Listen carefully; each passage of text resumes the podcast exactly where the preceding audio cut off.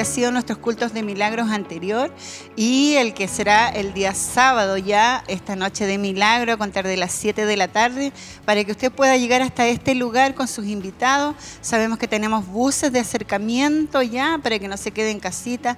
Sabemos que el milagro más grande que Dios hace, poder eh, nosotros recibir a nuestro Señor Jesucristo y cambiar nuestra vida, cambiar de muerte a vida, dice, porque cuando nosotros estamos sin Cristo estamos muertos, pero cuando llega Cristo a nuestra vida volvemos a nacer espiritualmente en Cristo Jesús. Así es, así que todos invitados para el día sábado 16 de eh, diciembre para poder compartir a partir de las 7 de la tarde noche de milagros. Invite a alguien que no conozca a Cristo y de esa forma pueda recibir el Evangelio de salvación en su vida y poder también cumplir con este propósito y este mandato que Dios nos ha dejado de ir y predicar el Evangelio. Y nosotros continuamos acá en este día domingo 10 de diciembre, en este culto de celebración, contentos de poder acompañarles y por supuesto esperando que ustedes puedan unirse a nosotros, ya sea acá en el templo corporativo Siloé, y de esa forma también recibir y vivir junto a nosotros lo maravilloso que vamos a estar compartiendo en este culto de celebración.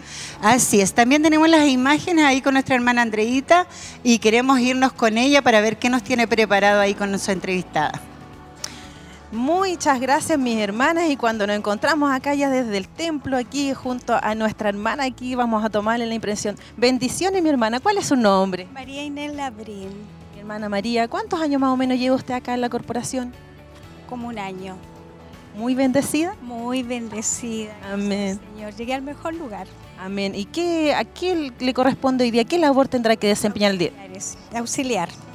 Mi hermanita, ¿y qué, es lo que espera usted de parte del Señor para este día? Como siempre, eh, que nos administre que a través de su palabra y eh, no solamente escucharla, sino que también ponerla por obra. Es lo que todos necesitamos y el alimento espiritual eh, para nosotros todos los días. No podemos apartarnos de, del Señor ni ningún instante. Siempre tenemos que estar, no solamente acá en el templo, sino que también en nuestro hogar, donde estemos, tenemos que siempre estar en comunión con el Señor. Amén, mi hermano. Nos ayuda a seguir avanzando, a seguir adelante. Amén, mi hermanita, le damos las gracias y para que vaya a desempeñar su labor y que el Señor la bendiga grandemente hoy día. Muchas gracias, muchas gracias. A todos mis hermanos que van a llegar. Gracias, mi hermana. Ahí estábamos tomando las impresiones de nuestras hermanas, así que tenemos otra entrevista. Pasa adelante, mi hermano. ¿Cuál es su nombre? Eh, soy el hermano Isaac Matusalem y estoy muy contento de poder participar en esta entrevista y espero que este culto sea de bendición para ustedes también. Mi, mi hermano, ¿usted cumple alguna labor especial dentro de la corporación? Cuéntenos un poquito. Eh, sí, eh, trabajo en diferentes tipos de áreas como el aseo, el grupo de auxiliares y también apoyo en el grupo de camarógrafos. Amén. Y para hoy día, mi hermano, ¿qué es lo que espera de parte del Señor poder recibir? Eh, toda la palabra es útil para, para enseñar, para redarguir, entonces lo que sea ministrado de parte de nuestro obispo a nuestro corazón siempre va a ser útil, así que creo que siempre va a ser de bendición la palabra. Amén, mi hermano, le damos las gracias y para que pueda tomar posición. Dios le bendiga. Amén, bendición. Así que ahí estamos junto a nuestro hermano Matusalini y nos encontramos también con otro hermano. Mi hermano, Dios le bendiga. ¿Cuál es su nombre? Mi nombre es Celestino Arias. Amén. Mi hermano, usted cumple una labor importante dentro de la corporación. ¿Nos puede más o menos comentar ahí para nuestros hermanos que nos están viendo? Bueno, estamos apoyando en el área de, servicio lo que es la, el diaconado, así que en eso estamos apoyando y eh, poder servir a, nuestro Dios y, en eso. Amén. Usted lleva varios años en la corporación. Ahí cuéntenos un poquito. ¿Está su familia o también me parece? Eh, sí, bueno, parte de nuestra familia está acá también eh, participando en la, corporación ya hace varios años en realidad. Y, estamos, digamos, ahí trabajando en, la obra del Señor, apoyando en, lo que podemos. Amén, mi hermano. Y sabemos que el Señor igual nos habla cada día. ¿Qué espera usted hoy día más que nada que el, que el Señor administre en su corazón? Bueno, sabemos que, el Señor siempre nos va a, hablar en una u otra área, ¿cierto? Y, creemos que, el Señor en este día va, a expresar una palabra a través de los labios de nuestro obispo, así que esperamos que todos nuestros eh, hermanos televidentes y auditores puedan estar atentos a la palabra del Señor. Le damos las gracias y para que ella empiece a tomar ubicación, Dios le bendiga. Ahí también tomamos la impresión de nuestro hermano Celestino, cuando ya vemos ya que empiezan a llegar los hermanos a tomar sus posiciones, prontamente también llegará el bus también que trae nuestros hermanos, así que muy contento y agradecido de este, de este momento que nos está dando el Señor para poder reunirnos. Así que mis hermanas, le doy el pase para que se vayan ahí al estudio. Muchas gracias, hermana Andreita, hermosos invitados. Ahí tenía en las entrevistas. Bueno, eh, así hemos seguido avanzando, hermana Katy. Quería decirle también a ustedes que muchos hermanos nuevos se han integrado al grupo de RCN, de camarógrafos, locutores. Hemos crecido en este tiempo que estuvo lejito de nosotros. Sabemos que no fue tanto, digamos pero igual, así que ha sido cada uno de los integrantes una bendición para nosotros. Sí, lo he visto, lo he estado eh, viendo ahí a través de, la televisión a nuestros hermanos y la verdad que muy contentos porque sin duda todo el apoyo es, muy, muy necesario, es, un trabajo arduo, constante también, así que sin duda sabemos que Dios les va capacitando y, bueno, a todos nos va enseñando y vamos también eh, trabajando ahí en la obra del Señor. También comentarle, hermana Katy, que en el día de ayer estuvimos un hermoso culto, yo los tuve que ver solamente a través de las pantallas. Bueno, era la lección número 12 de los milagros de Jesús y estaba la palabra en Lucas 5 del 1 al 11 y decía el fracaso de los expertos. De cualquier hermano si lo quiere volver a ver, lo puede ver porque ya está en todas las pantallas digitales. Así que así fue una gran bendición. Ahí hablaba sobre Pedro y tantos milagros que hizo Jesús cuando estuvo en la tierra y muchos de ellos tuvieron el privilegio de poder compartir con Jesús. Así es, sí, me llamaba mucho la atención igual lo que explicaba nuestro obispo ayer. Él decía que eh, eh, Pedro era un experto, eh, era más experto que el carpintero en pesca, él era pescador. Pero aún así él creyó a la palabra de Jesús y hizo lo que él le pedía. Y cuando nosotros nos disponemos a hacer también lo que Dios nos pide, es cuando Él puede obrar en nuestra vida y a través de nosotros. Así que una tremenda bendición que se vivió ayer con los hermanos de los diferentes locales. Eh, se veía también una gran cantidad de hermanos reunidos. Así que sin duda fue una hermosa bendición poder compartir con nuestros hermanos. Bueno, ellos siempre eh, tienen la oportunidad una vez al mes de congregarse todos juntos acá y, y siempre vienen con la mejor disposición, con el mejor ánimo y es por eso también que podemos sentir un, culto especial, un culto donde la presencia de Dios puede fluir con, eh, con, facilidad, porque todos vienen en ese mismo espíritu de poder adorar y de poder exaltar el nombre de nuestro Dios. Así que aprovechamos de enviar un saludo, hermana María, a nuestros hermanos de los locales. A, todos nuestros hermanos de los locales, que el Señor les bendiga grandemente. Fue una hermosa bendición, ellos vienen preparados, anhelan ese culto y ayer fue el último culto del año, hermana, del 2023. Sabemos que ya estamos terminando este año y no podemos decir otra cosa que decirle gracias Señor porque tú te has glorificado. Cada día de este año usted nos ha acompañado, nos ha fortalecido, nos ha sustentado, nos ha provisto de todo lo necesario para nuestras vidas y también para nuestra familia. Entonces por eso es un día especial también para hoy día poder adorar, alabar al Señor con todo nuestro corazón. Sí, creo que este año se puede resumir en que Dios ha sido fiel.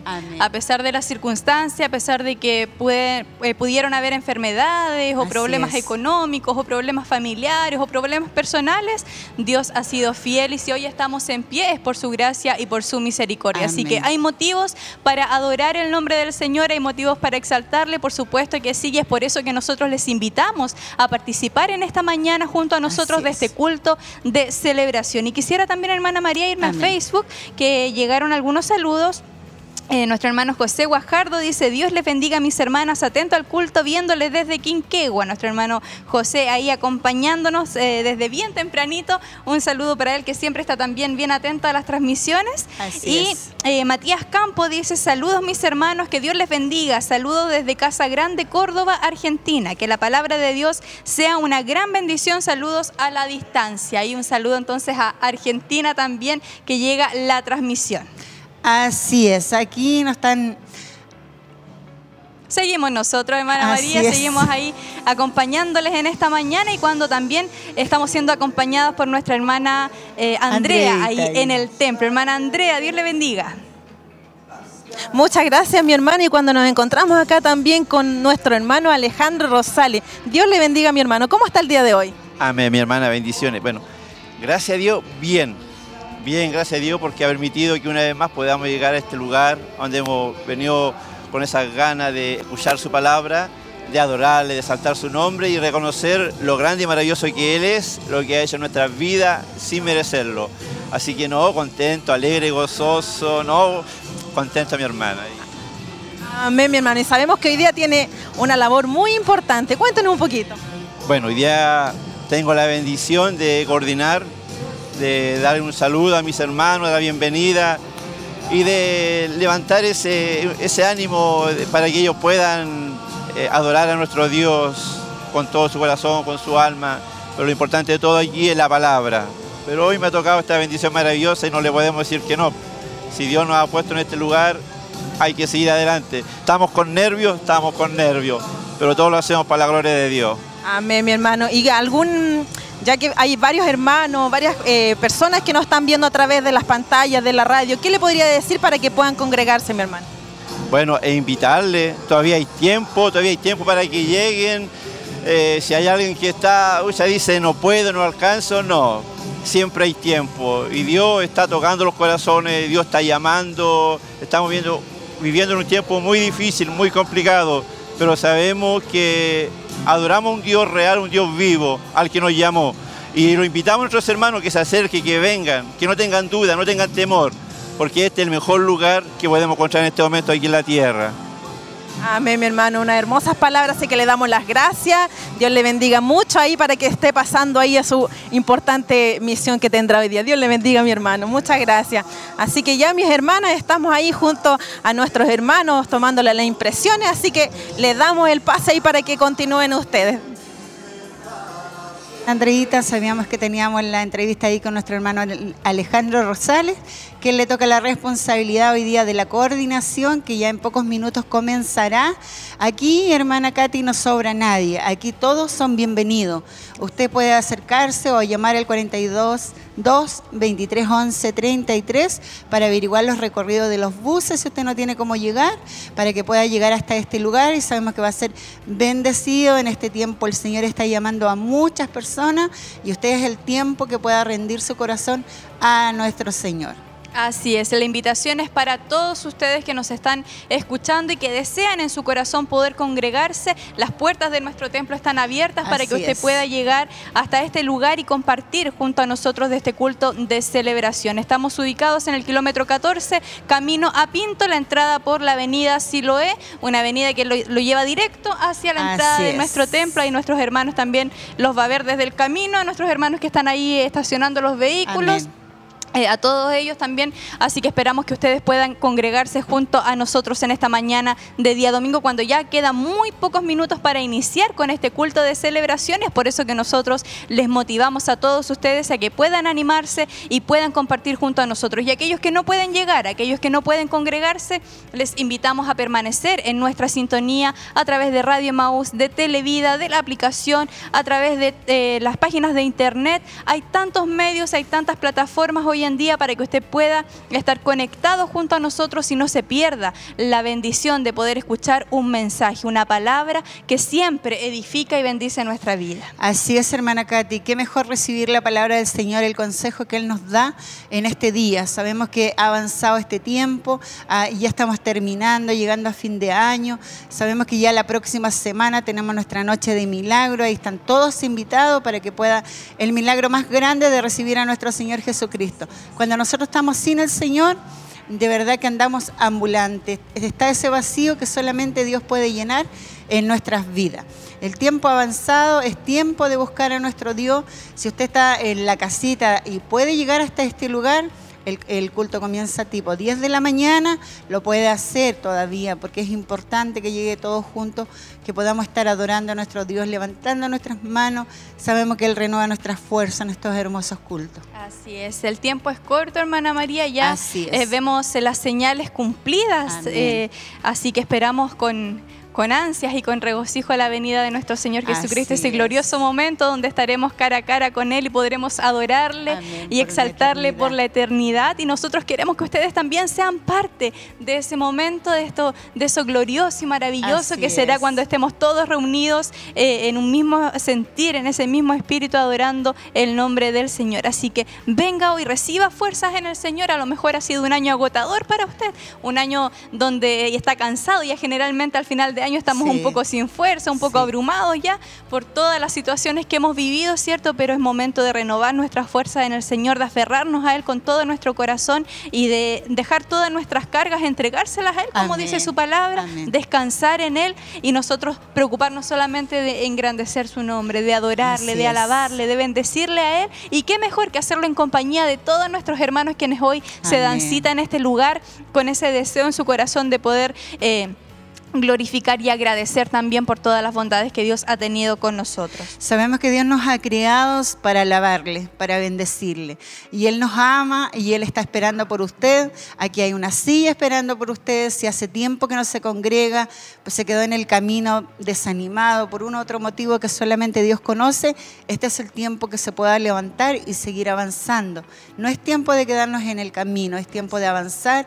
Sabemos que el Señor renueva nuestras fuerzas, sabemos que el Señor es el que nos alienta y que nos da oportunidades. Cada día tenemos una oportunidad nueva, hermana Katy. Así es. Y hoy una oportunidad nuevamente de escuchar palabra del Señor a través de nuestro obispo, quien estará predicando la lección número 15, el capítulo 11. Dice, nuestro ejemplo nos da autoridad. Es el tema que hoy vamos a estar escuchando. Nuestro ejemplo nos da autoridad. Y estará tomando como referencia bíblica el libro de Primera de Corintios, capítulo 11, versículo 1. Recuerde usted que estamos estudiando el libro de Corintios Así eh, es. los días domingo y hoy nos corresponde la lección número 15 que eh, sin duda va a bendecir nuestra vida porque es importante, hermana María, que nosotros también como cristianos podamos ejemplo. dar ejemplo y ser, eh, como dice ahí el texto base, ser imitadores de Cristo. Así que esperamos que ustedes estén muy, muy atentos y puedan estar eh, escuchando y recibiendo la palabra que Dios hoy ha preparado para nuestras vidas. Así, el Señor quiere que nosotros seamos imitadores de Él, para que podamos ser puente para otro, porque a veces si damos mal ejemplo, la persona que no, nos que no conoce al Cristo va a tener un- un- una mala recepción de lo que es realmente servir al Señor. Y, y Dios nos da esa responsabilidad de ser buenos hijos, eh, hacer las cosas bien y dar, eh, representarlo a Él, porque eso es lo que somos nosotros. Desde el día que hemos recibido al Señor, nosotros debemos representarlo a Él en- con nuestra conducta día a día.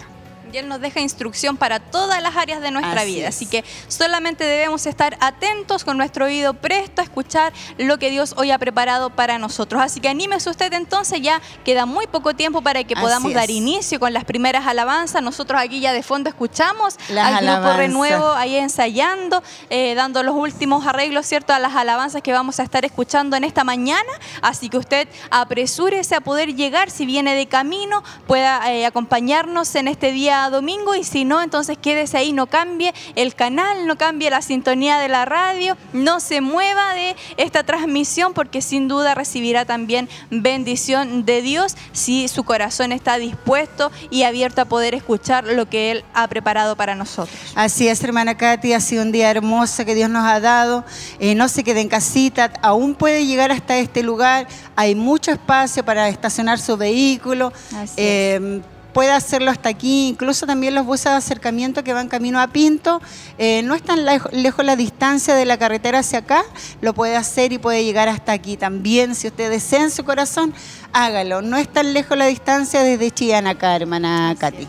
Sí, es totalmente accesible, sobre Así todo es. ahora con la Avenida Expedita, eh, Siloé, queda mucho más práctico, mucho más fácil el poder eh, llegar también hasta este lugar, así que esperamos que usted se anime solamente. Así Basta la, la decisión de poder eh, levantarse y poder participar de este culto de celebración. Y nosotros, por supuesto, le motivamos a que usted lo haga en esta mañana, que venga, participe con nosotros. Y si no puede hacerlo, quédese muy atento ahí a nuestra señal, a nuestra transmisión en vivo estaremos llevando minuto a minuto todo lo que ocurre Amén. En este culto de celebración, desde que nuestro hermano eh, coordinador, nuestro hermano Alejandro, sube al altar hasta que ya termina, ¿cierto?, con la oración final. Usted podrá es. estar eh, disfrutando de cada momento de nuestro culto, así que quédese ahí muy atento y lo más importante, disponga su corazón para adorar a nuestro Dios. No importa que a lo mejor no pueda estar en este lugar, a lo mejor va a estar en su casita, pero desconéctese a lo mejor de las Así tareas es. diarias, de lo que tenga que hacer, despreocúpese de la puerta, del teléfono, de todo lo que hay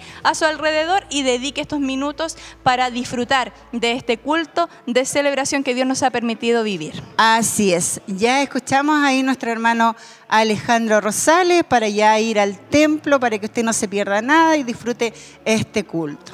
que ha llegado a este lugar.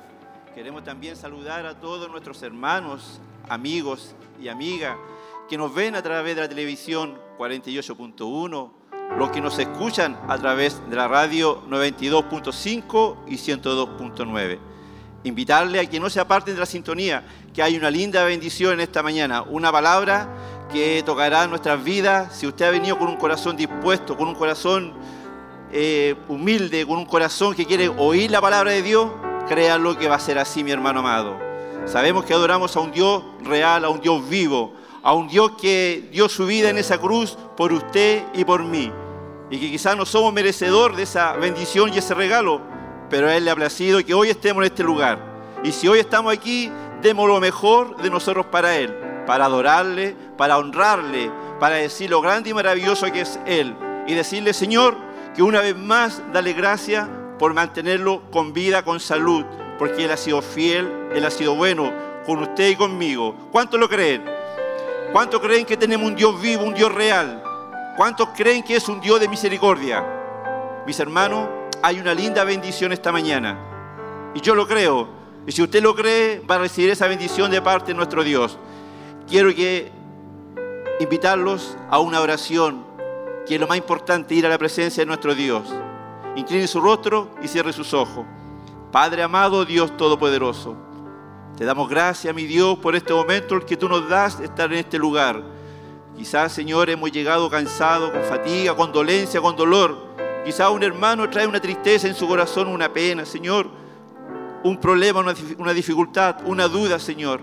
Pero tú conoces los corazones. Sabemos que estamos en el mejor lugar en este momento, Señor. Estamos en tus manos, Señor Jesús.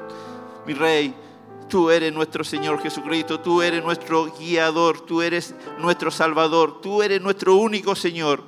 Yo te pido, Señor, que sea una bendición maravillosa en este día, una vez más, Señor, que tu palabra, Señor, pueda tocar nuestros corazones, que tu presencia, que tu Espíritu Santo, Señor, pueda estar en este lugar, Señor, a través de la alabanza, que pueda tocar los corazones de mis hermanos, Señor. También te pedimos, Señor, por nuestro obispo, Señor, que usted le pueda renovar esa fuerza, que usted pueda colocar en sus labios su palabra, la sabiduría. Quizás vendrá cansado, agotado, con fatiga, Señor. Pero sabemos, Señor, que hay un Dios grande, un Dios poderoso, un Dios, Señor, que no hay nada imposible para Él. También te pedimos una bendición para su familia, para, nuestra pastora, para su familia, Señor. Y una bendición maravillosa también para aquellos que nos ven a través de la televisión, para aquellos que nos escuchan a través de la radio. Y decirle, Señor, que aún es tiempo para que puedan llegar a este lugar. Señor Jesús, dejamos esta oración en tus manos y lo hacemos en el nombre de nuestro Señor Jesucristo. Amén y amén, mi Dios. Un fuerte aplauso de alabanza para nuestro Dios que lo invitamos a adorar junto al grupo Renuevo.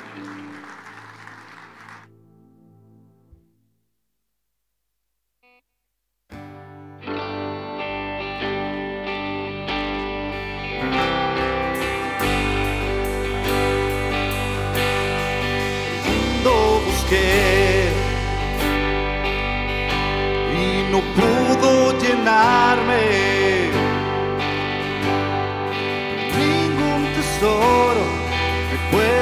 Ganar me saciará. Mas llegaste tú. Me diste vida nueva y cada deseo se cumplirá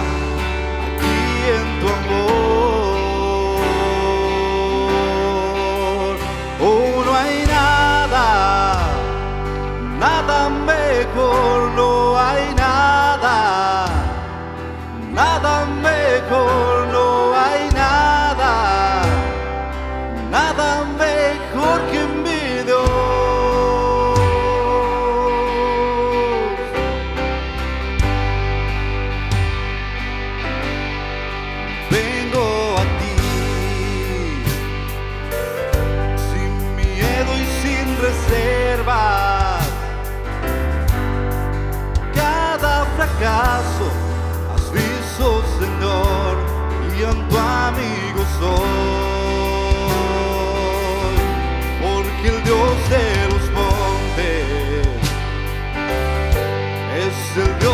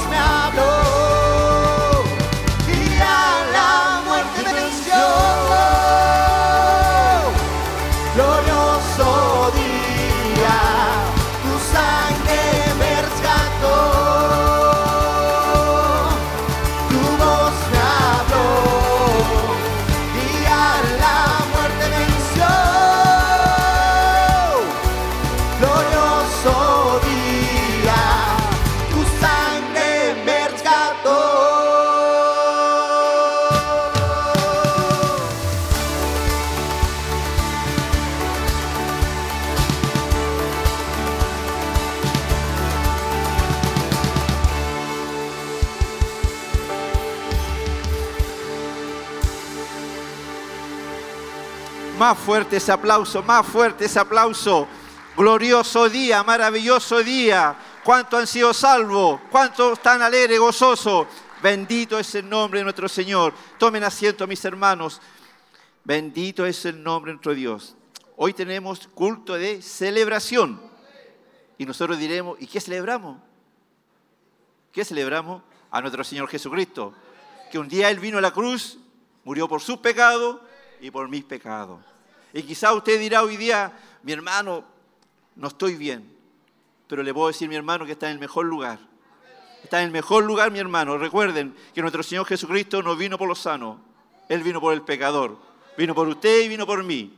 Así que mi hermano querido, este es un día glorioso en la mano del Señor Jesucristo. Gloria a Dios. Un fuerte aplauso de alabanza para nuestro Dios. Bendito es su nombre. Vamos a leer una porción de su palabra. Leemos su palabra en Salmo 146. Leemos la palabra y lo hacemos en nombre de nuestro Señor Jesucristo. Alabad, oh alma mía, Jehová. Bendito es tu nombre. Alabaré a Jehová en mi vida. Cantaré salmo a mi Dios mientras viva. No confíes en los príncipes ni en hijo de hombre, porque, porque no hay en él salvación. Pues sale su aliento y vuelve a la tierra. En ese mismo día perecen sus pensamientos. Bienaventurado aquel cuyo ayudador es el Dios de Jacob, cuya esperanza está en Jehová, su Dios, el cual hizo el cielo y la tierra, el mar y todo lo que en ello hay. Gloria a Dios, que guarda verdad para siempre, que hace justicia a los agraviados, que da pan a los hambrientos. Jehová liberta a los cautivos. Jehová abre los ojos a los ciegos. Aleluya. Jehová levanta a los caídos. Jehová ama a los justos. Jehová guarda a los extranjeros, al huérfano, a la viuda sostiene y el camino de los impíos trastorna. Reinará Jehová para siempre tu Dios, oh Sión de generación en generación. Aleluya. Un fuerte aplauso de alabanza para nuestro Dios. Maravilloso es nuestro Dios. ¿Cuánto creen que vivimos gracias a la misericordia de nuestro Dios? Bendito es tu nombre. Quiero invitarle, mis hermanos, a hacer una oración. Incline su rostro y cierre sus ojos. Padre amado, Dios Todopoderoso, vamos ante tu presencia nuevamente, Señor. Te pedimos, Padre amado, que tu misericordia, que tu amor y que tu gracia esté en cada uno de nosotros.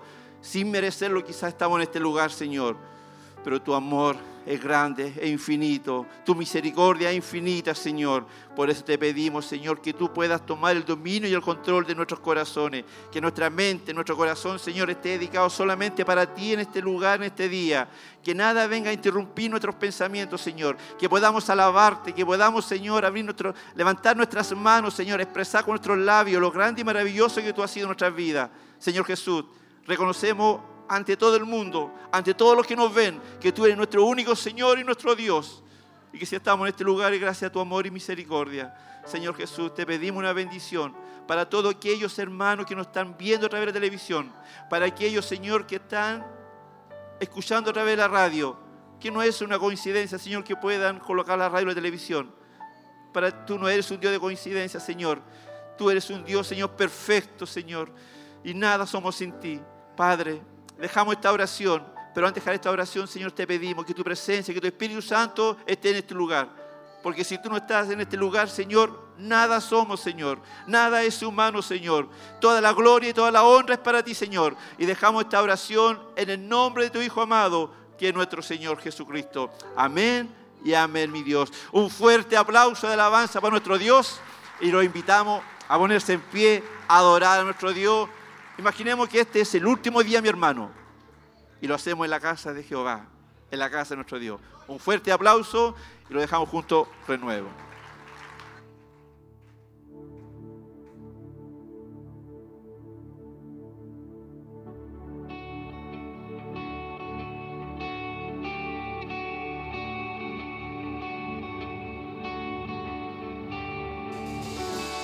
cansado olas vienen y van. Dios de gracia, ven, rescátame.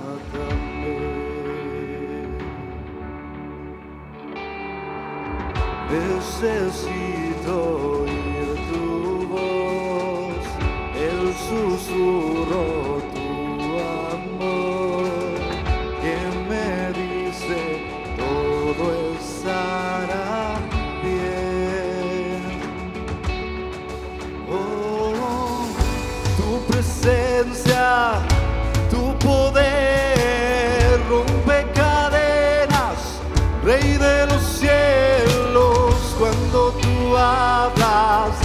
montañas tiemblan, sé que en ti habrá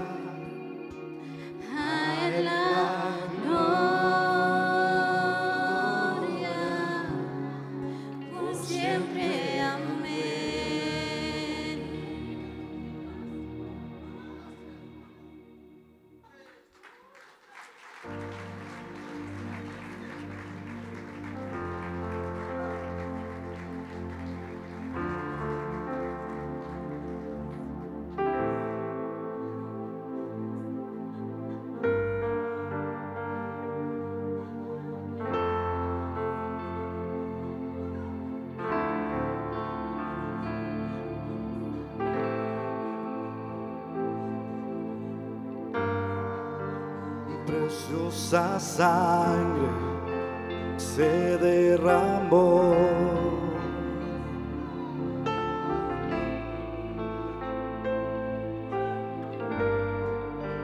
Preciosa sangre fluyó por amor.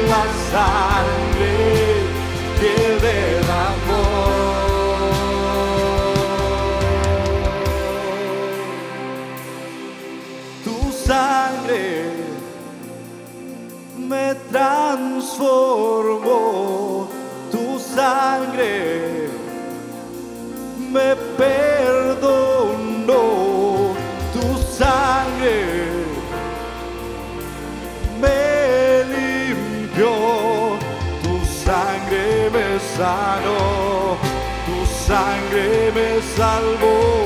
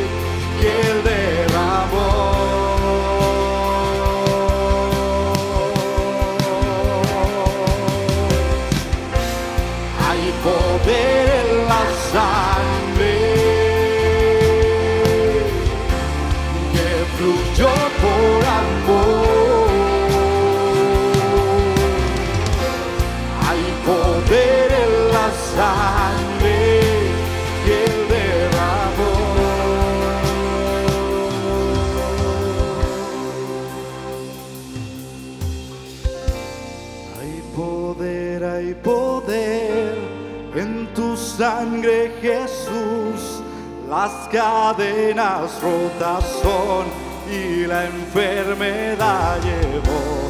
Hay poder, hay poder en tu sangre, Jesús.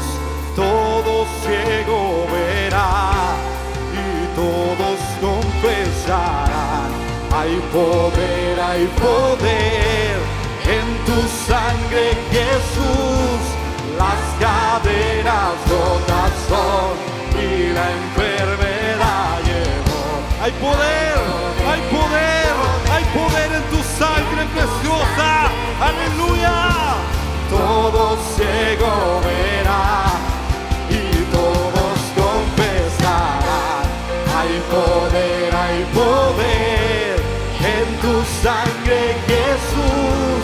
Las cadenas rotas son poder, hay poder en tu sangre, Jesús. Todo ciego verá y todos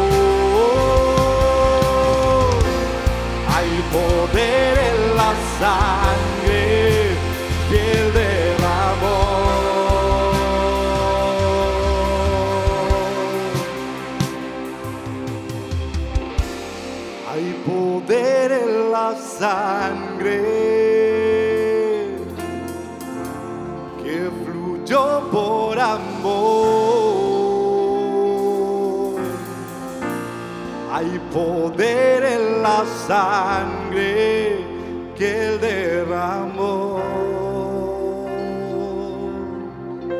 Y decimos, que está sentado en el trono, al que vive para siempre y siempre, sea la gloria, sea la honra y el poder, sea la gloria, sea la honra y el poder. Poder levantar su voz Puede levantar su mano y decir al que está sentado en el trono, sea toda la gloria, sea toda la honra. Aleluya. Sea la gloria, sea la honra y el poder, sea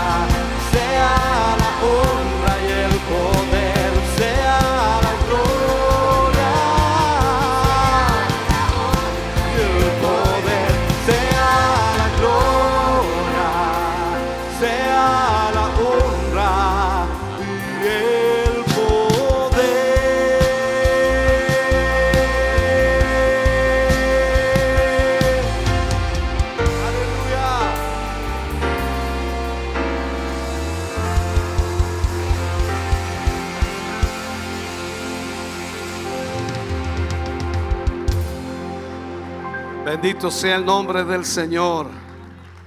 Dios les bendiga, bienvenidos en esta mañana. Si puede saludar a su hermano, a su hermana que tiene a su lado, tiéndale la mano. Gracias por acompañarnos y ser parte de este culto hoy. Gracias por estar junto a nosotros. Sean bienvenidos a la casa del Señor y esperamos que ya estén siendo, pero muy, muy bendecidos en este día que su presencia pueda ya bendecir sus vidas. Pueden sentarse mis hermanos.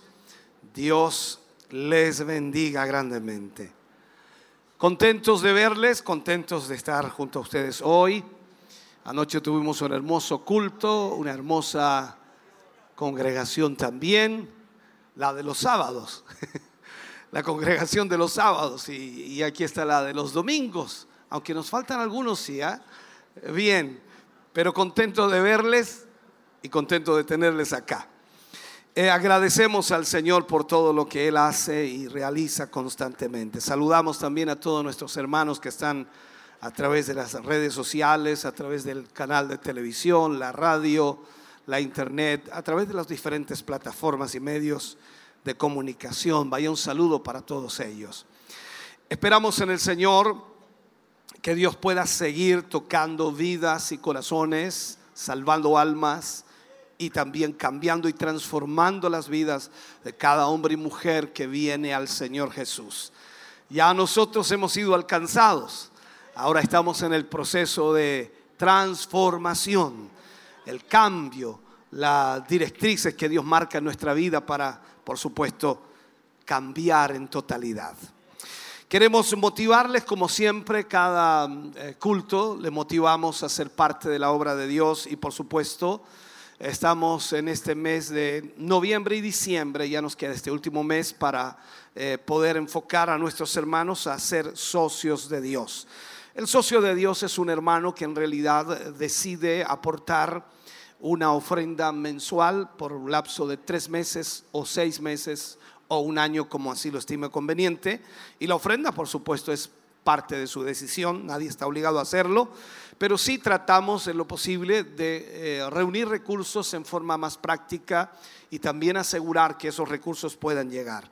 Por lo tanto, como somos un ministerio de comunicaciones, eh, requiere mucho esfuerzo eh, y sobre todo muchos desafíos en lo económico, pero damos gracias a Dios que hay un lindo grupo de hermanos siempre apoyando, siempre aportando y también a través de su ofrenda y su diezmo están aportando a la obra del Señor.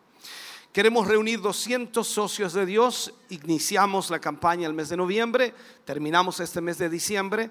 Llevamos 127 hermanos inscritos y nos faltan 72 hermanos. Todavía 72. Pero creo que hoy día puede ser el día ¿no? que algún hermano pueda decidirse a aportar en forma voluntaria mensualmente para la obra de Dios. Esperamos sea así.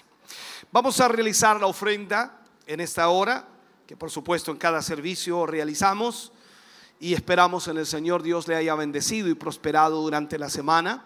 Dios haya traído bendición económica a su vida, hogar, familia y a través de ello también usted pueda ofrendar. Estará aquí la cajita de la ofrenda y también estará el alfolí para los diezmos, para los hermanos que van a diezmar hoy puedan traer su diezmo, dejarlo en la cajita y de esa manera quedarse un momento aquí adelante. Siempre oramos por quienes diezman, como también lo hacemos por quienes ofrendan. Aunque sin duda la ofrenda es voluntaria, el diezmo es una responsabilidad de cada cristiano, cada creyente, y de esa manera entonces nosotros también oramos por quienes lo hacen. Dios ama al dador alegre y esperamos usted lo haga con mucha alegría hoy, con mucho gozo y entregue para el Señor de acuerdo a lo que Dios le haya prosperado. Canta el grupo Renuevo al Señor, usted trae su ofrenda, trae su diezmo y de esa manera estaremos orando luego por esas ofrendas y diezmos. Dios le bendiga.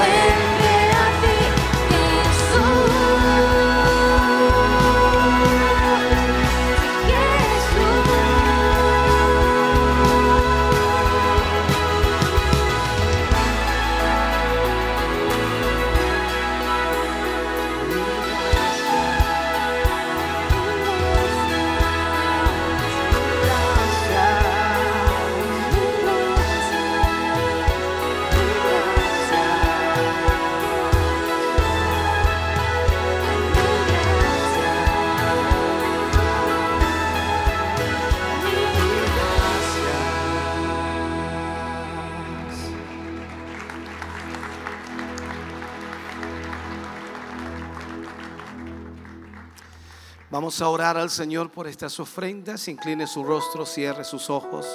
Padre, te damos muchas gracias. Agradecemos infinitamente tu gran amor y tu gran misericordia. Gracias por la bendición que has puesto en las manos de tus hijos. Gracias, Dios mío, por la prosperidad que has traído a sus vidas, hogares, familias. Y gracias porque a través de ello ellos retribuyen, Señor, también a tu obra. Y de esa manera tu obra avanza. No hay duda, Señor, que sin tu bendición ninguno de nosotros podría aportar, apoyar o bendecir esta obra. Te damos gracias, Señor, por cada ofrenda. Te agradecemos por cada hermano y hermana que ha participado de este servicio. Así también por quienes han diezmado. Que de acuerdo a tu palabra, Señor, tú abrirás ventanas en los cielos y derramarás bendición hasta que sobreabunde. Sea tu mano, Señor, prosperando y bendiciendo la vida de tus hijos y de tus hijas que también hoy han diezmado. Lo pedimos, lo rogamos en el nombre glorioso de Jesús. Amén y amén, Señor. Dios les bendiga grandemente, mis hermanos, mis hermanas. Gracias por apoyar, bendecir la obra del Señor. Gloria a Dios. Quiero preguntar en esta mañana si hay alguien que está con nosotros por primera vez. Alguien que esté por primera vez, levante su mano ahí. Queremos saludarles desde acá. Si alguien está por primera vez con nosotros, levante su mano a ver si tenemos a alguien. Allá atrás, bien, allá, perfecto. Por primera vez alguien, alguien más por primera vez. Acá, Dios le bendiga. Alguien más que esté por primera vez. Bien, ¿cómo decimos nosotros? Bienvenidos, gracias por acompañarnos en esta mañana.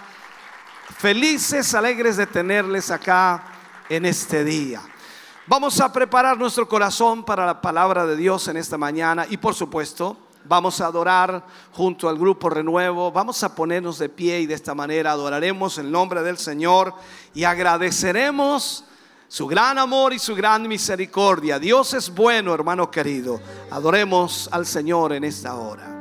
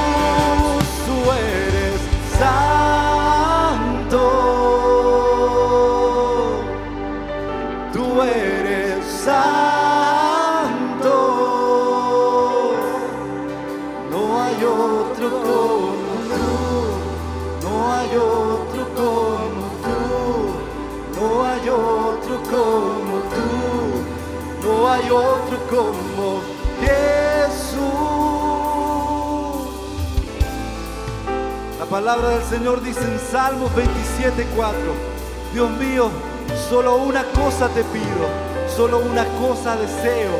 Déjame vivir en tu templo todos los días de mi vida para contemplar tu hermosura y buscarte en oración. Lo que necesitamos en en nuestra vida es la presencia del Señor. Necesitamos la presencia del Señor cada día en nuestras vidas.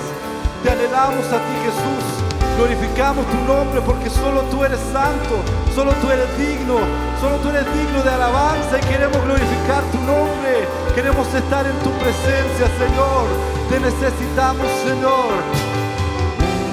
Una cosa pediré, me quiero quedar en ese lugar todos los días de mi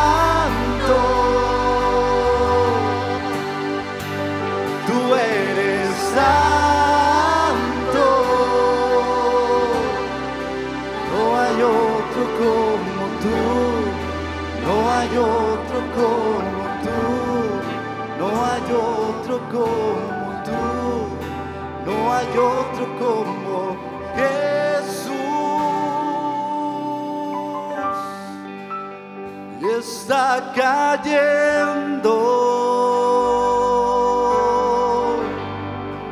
tu gloria sobre mí. sanando heridas, levantando al caído, tu gloria está aquí.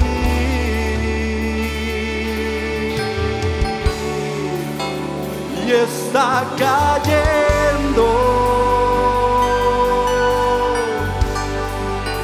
Su gloria sobre mí, sanando heridas, levantando al caído. Su gloria es aquí. Levanta tu voz, iglesia y está cayendo. Su gloria sobre mí, sanando heridas, levantando al caído. Su gloria está aquí.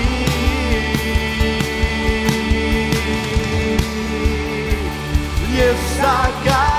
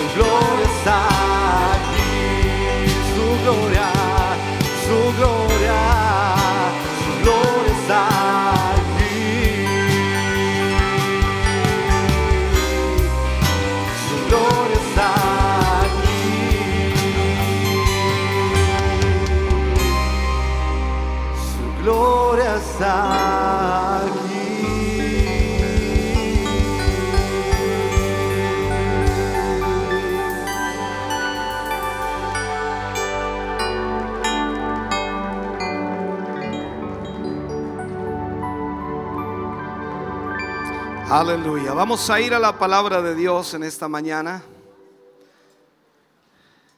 Libro de Primera de Corintios, capítulo 11, versículo 1.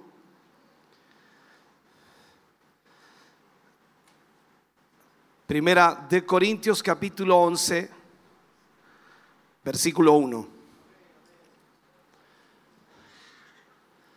Leemos la palabra del Señor, lo hacemos en el nombre de nuestro Señor Jesucristo. Dice, sed imitadores de mí, así como yo de Cristo. Vuelvo a leerlo. Sed imitadores de mí, así como yo de Cristo. Oremos al Señor. Padre, vamos ante tu presencia en esta mañana, esperando, Señor, que tú nos guíes y nos dirijas al ministrar esta palabra, Señor, a tu iglesia, a tu pueblo. Gracias por quienes hoy han llegado hasta aquí y quienes se nos unen a través de todos los medios de comunicación. Gracias por tu palabra que hoy recibiremos y esperamos, Señor, nos des la sabiduría y también la capacidad para poder interpretar correctamente, Señor, lo que tú quieres enseñarnos. En el nombre de Jesús te pedimos tu guía, tu dirección y pedimos a tu Espíritu Santo, Señor, que se mueva en este lugar y toque corazones. Para la gloria de Dios, amén y amén, Señor. Fuerte ese aplauso de alabanza al Señor. Aleluya. Puede sentarse, Dios, Dios le bendiga grandemente. Hoy usaremos como título a nuestro tema, nuestro ejemplo nos da autoridad. Nuestro ejemplo nos da autoridad. Recuerde, estamos estudiando el libro de Corintios, Primera de Corintios. Esta es la lección número 15 y estamos viendo ahora el capítulo 11 en cierta forma y vamos a hablar acerca de ello. Aquí está muy claro que el conocimiento debe ir siempre acompañado del amor. Lo hemos estudiado en los temas anteriores. Y el objetivo final entonces es la edificación para no poner tropiezo a los débiles en la fe. El apóstol en, varias ocasiones puso, por ejemplo, su propia persona, o sea, su ejemplo personal. de cómo siendo un hombre libre y apóstol del Señor, renuncia increíblemente a varias cosas en su vida y varias veces renuncia incluso a sus derechos con el fin de salvar almas para que de esa manera puedan conocer al Señor y ser de bendición para la misma iglesia. Pablo era un hombre que no solo hablaba, sino que hacía, ejecutaba, realizaba, demostraba. Eh, Su ejemplo le, le- le daba mayor autoridad al momento de poder ordenar algo a los creyentes. O sea, cuando Pablo ordenaba algo, no lo hacía porque simplemente tuviera una autoridad para mandar, sino daba ejemplo en el sentido de que él vivía también y hacía y ejecutaba lo que estaba pidiendo a otros que hicieran. Pablo sabía que estaba siguiendo a Jesús. Así que él no dudó en decirle a los corintios a través de estas palabras que imitaran su caminar con el Señor. Él sabía que los cristianos necesitaban ejemplos y él estaba, por supuesto, dispuesto a ser el ejemplo que los cristianos necesitaban.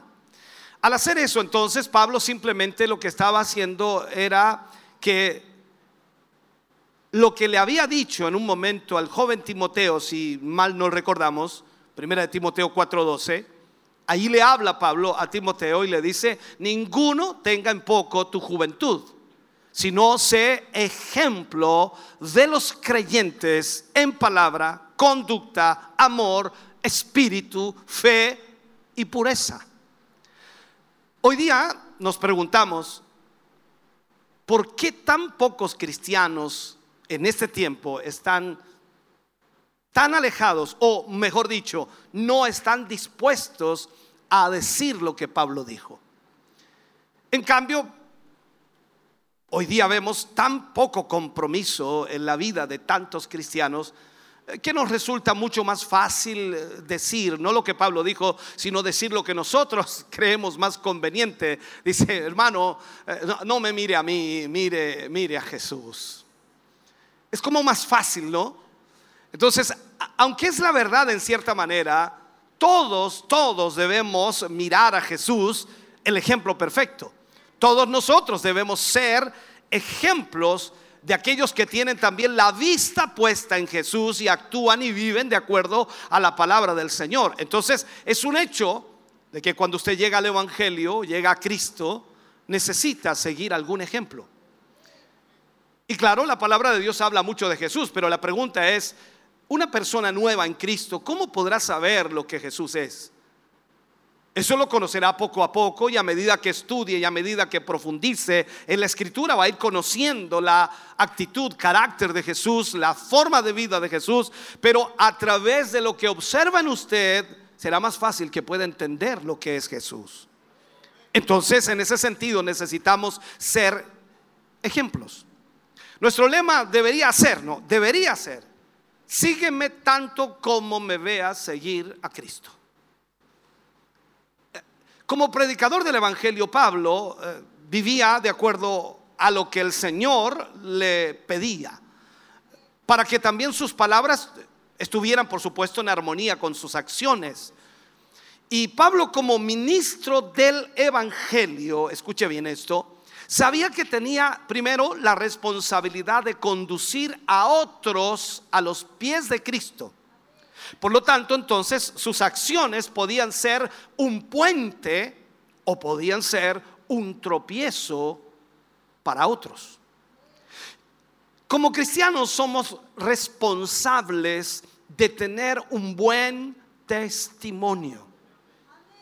O sea, lo digo otra vez, como cristianos somos responsables de tener un buen testimonio que aliente a otros a servir a Dios. Ser ejemplo dentro de la grey de Dios es clave, hermano querido, para el ministerio cristiano. No se puede de otra manera. Cuando este principio falla en la vida del liderazgo cristiano, las cosas no funcionan. Las cosas se derrumban. De hecho, nuestro mismo Señor Jesús es un ejemplo para nosotros, ya que su dependencia de Dios a través del Espíritu Santo era absoluta. Su vida de oración, increíblemente, su integridad, su obediencia al Padre, son una contundente comprobación de lo que Jesús era. Entonces, se ha dicho con mucha justicia que las palabras convencen, pero el ejemplo arrastra. Alguien puede ser convencido con palabras, pero cuando ve un buen ejemplo es mucho más fuerte que las mismas palabras. Y Pablo sabía perfectamente entonces lo que él tenía que hacer y por eso se atrevió a decir, sed imitadores de mí, así como yo de Cristo. La buena pregunta sería en esta mañana, ¿cuántos están imitando a Cristo aquí? Ayúdanos, Señor, cúbrenos en tu sangre y todas esas cosas se escuchan aquí en este momento. Pero la verdad es que necesitamos ser imitadores de Cristo. Durante toda la vida, Pablo, y durante toda su vida como cristiano, Pablo fue ejemplo en conducta de tal forma que tenía, por supuesto, toda la autoridad moral para amonestar a los demás para decirle eso no está bien, esto tiene que ser de esta manera o tú tienes que vivir de esta otra forma. Muchas veces se piensa que el ejercer autoridad sobre la grey es equivalente simplemente a ordenar, a mandar y dejar a otros que hagan, mientras por supuesto nosotros solo observamos. Y eso no es así. El Evangelio, hermano querido, no es así. Esto es importante entenderlo, ya que se espera que todo, todo a, aquel líder, todo lo que pida en realidad el líder, él también debe hacerlo. Y no solo eso, sino que vaya a la cabeza de su gente. No se puede confiar en un liderazgo que solo ordena y no hace absolutamente nada. Tiene que Él ser el primero en hacer, ejecutar, realizar, actuar, vivir, experimentar, demostrar, ser parte de lo que Él mismo predica. Y eso es lo que Pablo hacía. Y por ello entonces le pide a todos los que escuchaban que lo imiten, que imiten su actitud, con el fin, por supuesto, de contribuir al crecimiento de todos los cristianos. Ahora, todos estamos sujetos autoridad. Absolutamente todo. Tanto ustedes como yo también. Todos estamos sujetos a autoridad de una u otra índole. Y cuando vamos a Primera de Corintios, en el capítulo 11, versículo 2 y 3, allí habla, dice, os alabo, hermanos, porque en todo es, os acordáis de mí y retenéis las instrucciones tal como las entregué. Eso es lo que Pablo estaba diciendo os alabo. Pero quiero que sepáis que Cristo es la cabeza de todo varón. Mira lo que dice aquí. Que Cristo es la cabeza de todo varón y el varón es la cabeza de la mujer. Y Dios la cabeza de Cristo. Mira esto. Es- Esto yo le llamo en realidad, bueno, lo he predicado muchos años atrás. eh, eh, Esta es la, la cadena de sujeción. Dios, Cristo, el varón, la mujer, los hijos y así sucesivamente. Todos estamos bajo autoridad. Ahora, en estos versículos no se está apoyando el machismo, hermano querido. ¿Por qué? Porque la mujer muchas veces se siente inferior porque piensa que el, el hombre es un machista. Sé que hay varones machistas, pero el creyente, el cristiano, no puede ser machista. Entonces, muchas mujeres piensan que la mujer está solo para servir al hombre y no es así tampoco. Entonces, al contrario, lo que nos está diciendo aquí, que todos, incluyendo el hombre, están bajo autoridad. O sea, todos estamos bajo autoridad. Lo primero que Pablo hace aquí es elogiar a los corintios por retener primero las instrucciones que él les había entregado. Entonces el apóstol les había enseñado la forma tradicional de vivir, de actuar como nuevas criaturas delante de este mundo. Recuerde que también Pablo habla por allí dice que esa nueva criatura deja todas las cosas viejas y todas son hechas nuevas en Cristo Jesús. Ahora, con estas palabras, Pablo lo que hace es echar un fundamento, poner algo sólido para la enseñanza y por supuesto en todo el resto del capítulo nos habla acerca de esto. Dicho de manera simple, Pablo pone en claro que Dios ha establecido principios de orden, principios de autoridad, principios de responsabilidad. Entonces, Cristo aquí es el mejor ejemplo porque durante todo su ministerio, Cristo estuvo sujeto a su Padre. Nunca hizo Jesús algo que estuviera fuera de la voluntad de su Padre.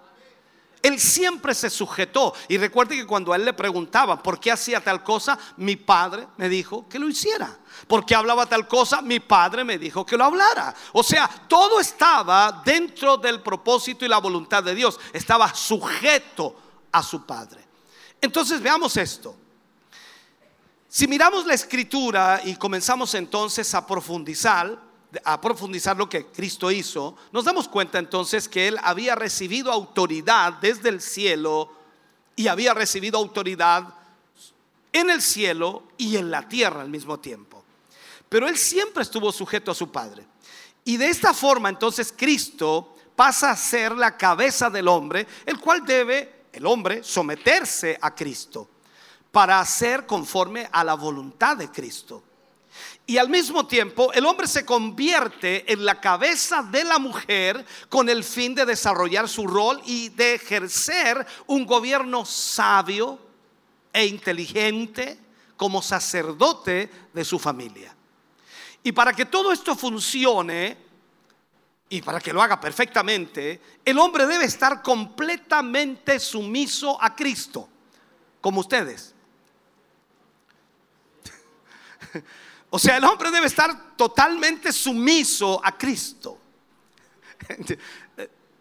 Los, que están en la televisión no saben que ustedes dijeron un amén tan fuerte que... Entonces entendamos esto. ¿De qué manera el hombre está sumiso a Cristo? Por supuesto, cuando adquiere ese carácter de Cristo y de esa manera ejercer su privilegio de ser cabeza y debe ser acorde a la sabiduría que Cristo Jesús otorga, porque de lo contrario, la mujer va a sufrir. Y eso es una realidad. Entonces, el hombre debe saber reconocer la importancia que la mujer tiene en su vida. De, de cómo ella viene a ser el complemento perfecto que ese hombre necesita para vencer, escuche bien, en este mundo. Ya que ambos, como una sola carne y, bajo también el señorío de Cristo, deben aprender a amarse y deben aprender a respetarse. Recuerda el consejo que da la escritura a, a, los hombres. Les dice que deben amar a sus mujeres. ¿Sí? Y a la mujer le da otro consejo la escritura. Le dice que respete a su marido. Increíblemente la mujer necesita amor. Por eso son más emocionales que o más sentimentales que los hombres. Aunque también hay hombres sentimentales. Pero la mujer siempre es más sentimental. Entonces necesita amor. ¿Y qué le da usted a su esposa? Gracias. ¿Qué le- Amor. Y lógicamente la mujer entonces, entendiendo el propósito y el principio de Dios, entonces obedece a la palabra y respeta a su marido. Voy a decirlo claramente porque dije y respeta. Algunos van a juntar esa palabra y respeta, dijo y respeta. No, respeta a su marido. ¿Ok? Ahora, Veamos esto. Quiero enseñarle algo importante. Eh, Yo sé que va a ser un poco incómodo aquí, pero eh, Pablo está hablando de esto. Primera de Corintios 11, versículo 4 al 10. Quiero enseñarles esto. Dice, todo varón que ora o profetiza con la cabeza cubierta afrenta su cabeza. Pero toda mujer que ora o profetiza con la cabeza descubierta afrenta su cabeza. Porque lo mismo es que se, que se hubiese rapado. Porque si la mujer no se cubre, que se corte también el cabello, dice. Y si le es vergonzoso a la mujer cortarse el cabello o raparse, que se cubra. Porque el varón no debe cubrirse la cabeza, pues él es imagen y gloria de Dios. Pero la mujer, y aquí es importante, pero la mujer, no me saque todavía el versículo, pero la mujer es gloria del varón. Aquí algunos varones se gozan. Claro, pero déjame explicarte, por favor. Porque el varón no procede de la mujer. Aquí no vamos a entrar en esta discusión en las universidades. ¿Qué fue primero, la gallina el huevo? No, no, no vamos a entrar en eso. Porque el varón dice, no procede de la mujer, sino la mujer del varón. Y tampoco el varón fue creado por causa de la mujer, sino la mujer por causa del varón. Por lo cual la mujer debe tener señal de autoridad sobre su cabeza por causa de los ángeles. Explico esto. En estos versículos el apóstol Pablo hace mención al atavío del hombre y al atavío de la mujer en el culto, en la reunión. Pero se extiende aquí la discusión alrededor a la mujer más que al hombre. En el caso de la cultura judía, esa cultura de tradición enseñaba que los hombres debían cubrirse la cabeza al momento de orar, la tradición judía. Y en el Medio Oriente existía la costumbre, y aún sobrevive en algunos lugares ortodoxos, de que la mujer se cubriese, ya que por un lado era una señal de sujeción al hombre, y por otro era considerado un acto de indecencia ver a una mujer con su cabeza descubierta. Estoy hablando de tradición. Pablo entonces trata algunas razones aquí por las cuales las mujeres deberían obedecer esta instrucción. La primera es por cuestiones de moral y de buen testimonio. Ya que en la ciudad de Corinto, las sacerdotisas de Afrodita, que no eran más que rameras, ya lo hemos aprendido en los temas anteriores, no se cubrían y generalmente se asociaban con una mujer indecente, aquella que no se cubría la cabeza. Y por supuesto vendría a ser motivo de afrenta para su marido. En esos tiempos solía raparse a las rameras como una señal de vergüenza y por ello el apóstol les dirige por supuesto estas palabras para enseñarle a la iglesia de Corintios esto. En segundo lugar, trata de dar de alguna manera razones un tanto bíblicas y dice que el velo sobre la cabeza de la mujer es símbolo de su sujeción al hombre, ya que así como el hombre es imagen y gloria de Dios, la mujer es gloria del varón.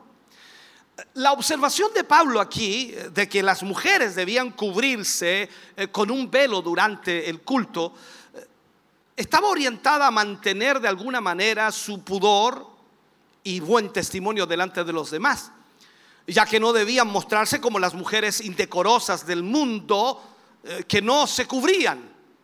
Entonces, bajo estas palabras, Pablo le da a las mujeres y les dice que son libres de orar y profetizar, pero solo cuando ellas demuestren que están bajo la autoridad de un liderazgo masculino en la iglesia. Eso es lo que Pablo está enseñando.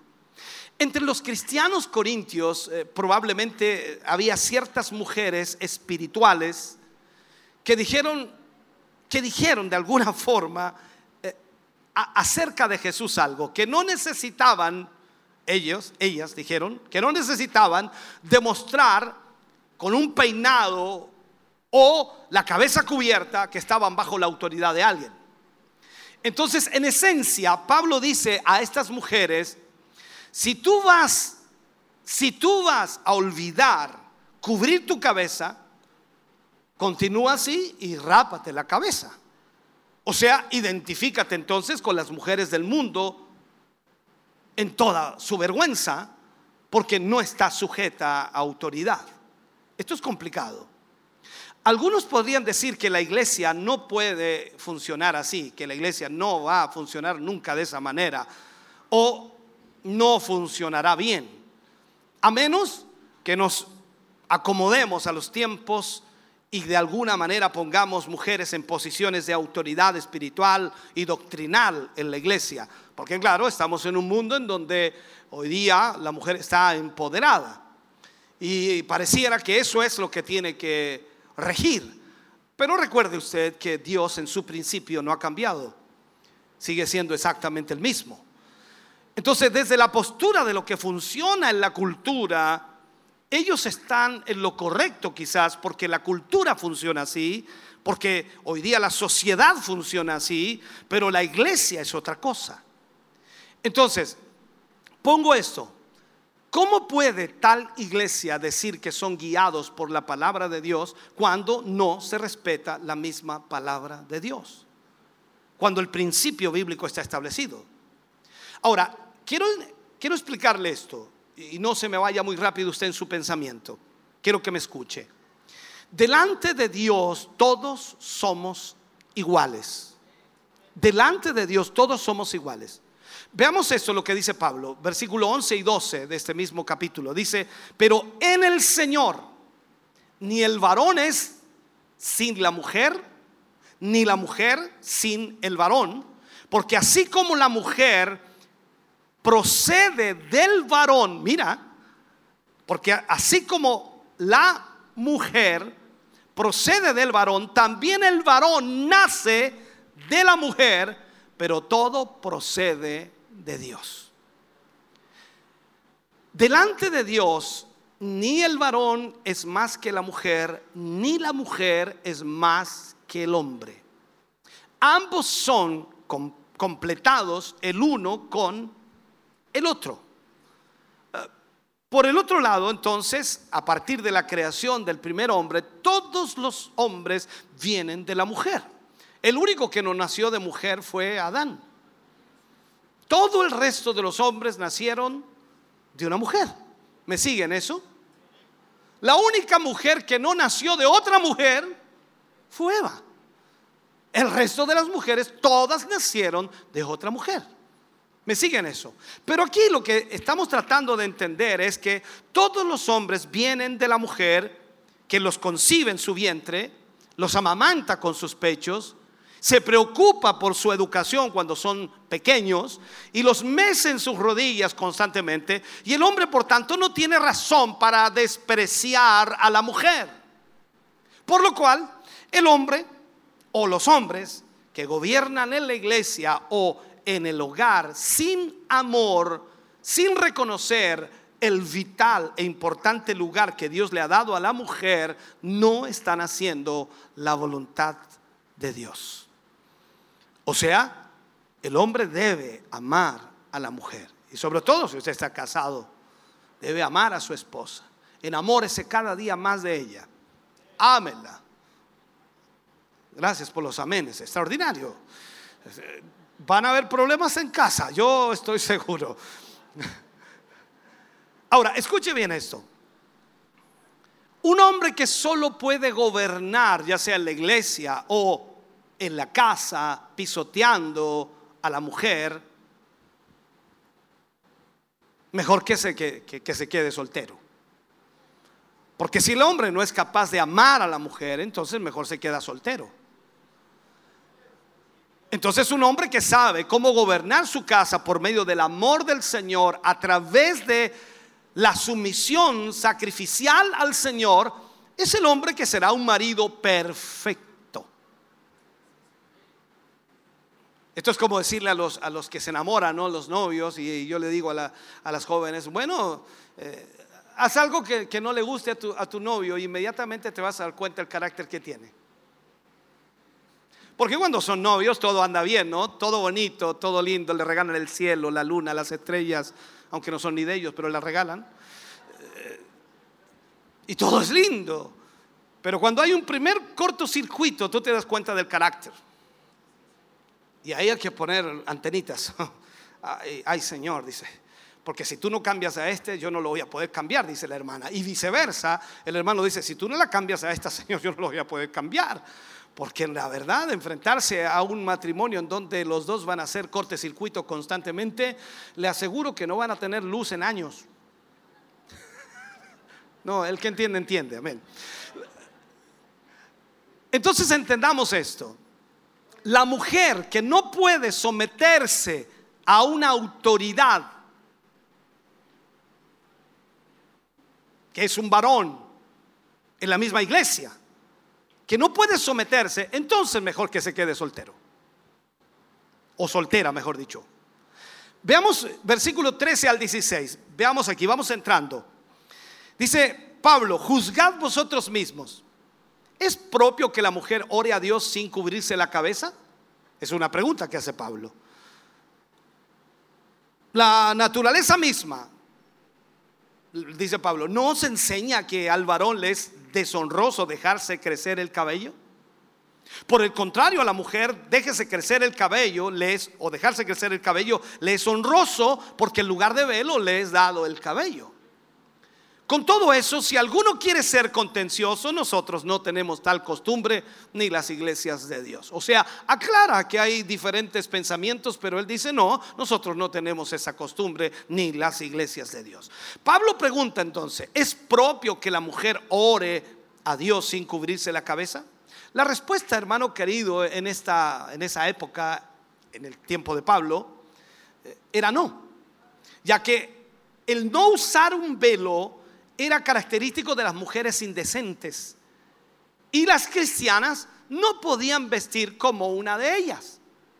Además, Pablo acude a la naturaleza misma para decir que así como el, al hombre le es deshonroso dejarse crecer el cabello, así a la mujer le es honroso el dejárselo crecer. Al final entonces el apóstol espera que sus palabras sean escuchadas y que no haya contiendas por estas cuestiones culturales, ya que las iglesias del Señor no tienen las costumbres de discutir por cuestiones vanas. O sea, entrar en discusión en cuanto a si debe usarse o no el velo. Yo, ustedes saben que hay iglesias que utilizan el velo. No nos vamos a poner a discutir, oh, San Belo, no. Cállate la boca, hermano. Alaba al Señor tranquilo. ¿Ya? Porque tú no, viniste a alabar el velo, viniste a alabar al Señor. Ok. Eh, eh, no hay que discutir en eso, hermano querido. Ahora, lo que sí podemos rescatar de esta enseñanza es que la mujer debe aprender a vivir en sujeción a su esposo. ¿Hay matrimonios acá? ¿Están sentados juntos los esposos el matrimonio? Entonces, vuelvo a repetir, la mujer debe aprender a vivir en sujeción a su esposo, vistiendo con todo decoro, no como las mujeres del mundo. Eh, cierro paréntesis. Pablo pasa luego a otro punto aquí, a la cena del Señor. Versículos 17 al 19. Recuerdo, estamos estudiando el libro de Corintios. Me encantaría profundizar más, pero no tengo el tiempo. 17 eh, al 19. Dice, pero al anunciaros esto que sigue, no os alabo, dice, porque no os congregáis para lo mejor, sino para lo peor. Pues en primer lugar, dice Pablo, cuando os reunís como iglesia, oigo que hay entre vosotros divisiones y en parte lo creo. Porque es preciso que entre vosotros haya disensiones para que se hagan manifiestos entre vosotros los que son aprobados. Pablo aquí lo que hace es reprender a los corintios, a la iglesia de Corintios, porque estaban abusando de la cena del Señor. Abusando de la cena del Señor. Una, una, gran parte del problema con las reuniones de los cristianos en Corintio era, era que habían divisiones entre ellos algo que, Pablo escuchó y podía, por supuesto, creer, sabiendo la historia y el carácter también de los cristianos de Corinto. Recuerde que Pablo fue el que inició la iglesia en Corinto. Usualmente pensamos que disensiones y divisiones entre cristianos no son nada más que un problema. Lógicamente eso es lo que pensamos. Pero Pablo revela un propósito que Dios tiene al, al permitir divisiones o disensiones. O sea, Dios permite que haya entre nosotros ese, ese problema, ese conflicto. Dios permite que a veces usted se enoje conmigo y yo también me enoje con usted. Eh, que se moleste usted conmigo y yo me molesto con usted. No vamos a llegar nunca a los golpes, gracias a Dios. Pero a veces las palabras hieren más que golpes. Y claro, nos enojamos y posiblemente también eh, como que tendemos a hablar mal del hermano o de la hermana porque no, a mí me molesta. Dice, ah, y a la otra le decimos, no te juntes con ella o no te juntes con él. Qué silencio, ¿ah? Eh, O sea, Dios permite que ocurra eso. ¿Para qué? Para que se hagan manifiestos entre nosotros los que son aprobados. Los que realmente están sirviendo al Señor y que están entendiendo qué es lo que sucede. O sea, en otras palabras, van a hablar mal de usted. ¿De quién no han hablado mal, no? De todos han hablado mal de alguna u otra manera. Y de pronto vienen eh, donde usted y lo abraza, dice mi pastor amado o mi hermano querido, mi hermana amada. Y usted sabe lo que habló. Pero igual, amén. Amén. Gócese nomás.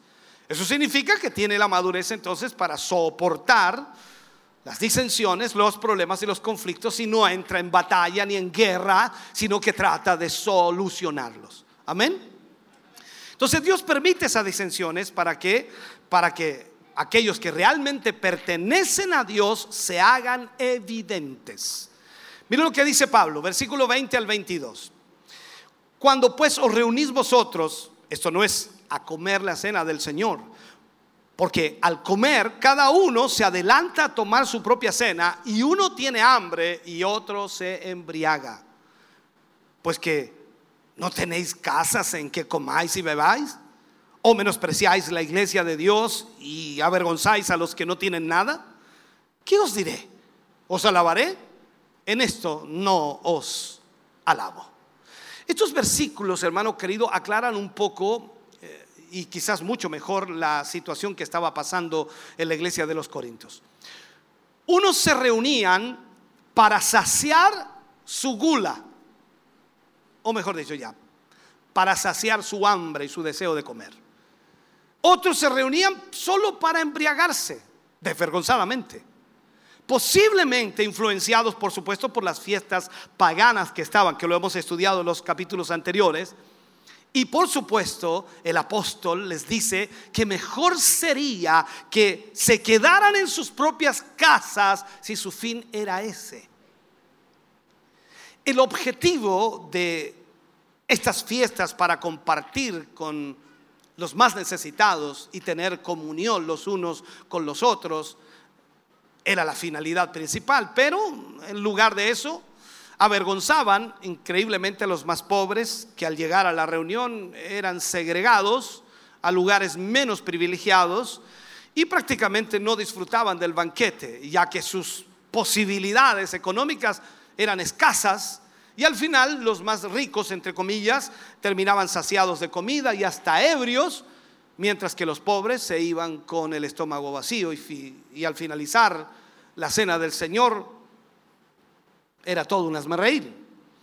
Entonces, viendo esto, no era para edificación espiritual y se transformaba realmente en algo totalmente distorsionado. Era un tropiezo para los débiles y por supuesto allí estaban complicados en esa situación. Así abusaban de esta cena del Señor, de la ordenanza del Señor. Entonces la cena del Señor es donde todos los santos se pueden reunir con el fin de tener un, momento de comunión los unos con los otros y así también recordar los padecimientos de nuestro Señor Jesucristo y anunciar también su retorno, su regreso. Porque el mensaje de Pablo era de esa manera y era en ese enfoque. Por eso él fue fuerte y claro con ellos. Si quieren comer, si quieren beber, háganlo en casa. Lo digo de nuevo. Si quieren comer, si quieren beber, háganlo en casa. Cuando vengas aquí, vienes a...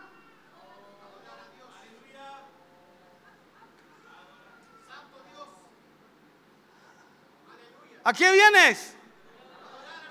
Pero no lo digas con timidez, dilo fuerte, si no importa que se enoje el que está al lado. Tú vienes a alabar a Dios. Tú vienes a exaltar el nombre del Señor.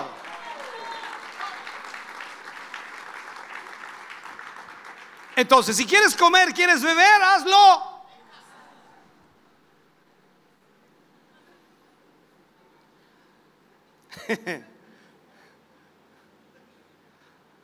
Ahora, Pablo les enseña cómo llevar a cabo la verdadera cena del Señor. Y Pablo les habla ahí en el versículo 23, versículo 23 al 26, y les dice, porque yo recibí del Señor lo que también os he enseñado, que el Señor Jesús la noche que fue entregado tomó pan y habiendo dado gracias lo partió y dijo, tomad, comed, este es mi cuerpo que por vosotros es partido. Haced esto en memoria de mí. Asimismo también tomó la copa después de haber cenado diciendo, esta copa es el nuevo pacto en mi sangre. Haced esto todas las veces que la bebiereis en memoria de mí. Y termina, así pues, todas las veces que comiereis este pan y bebiereis esta copa, la muerte del Señor anunciáis hasta que Él venga.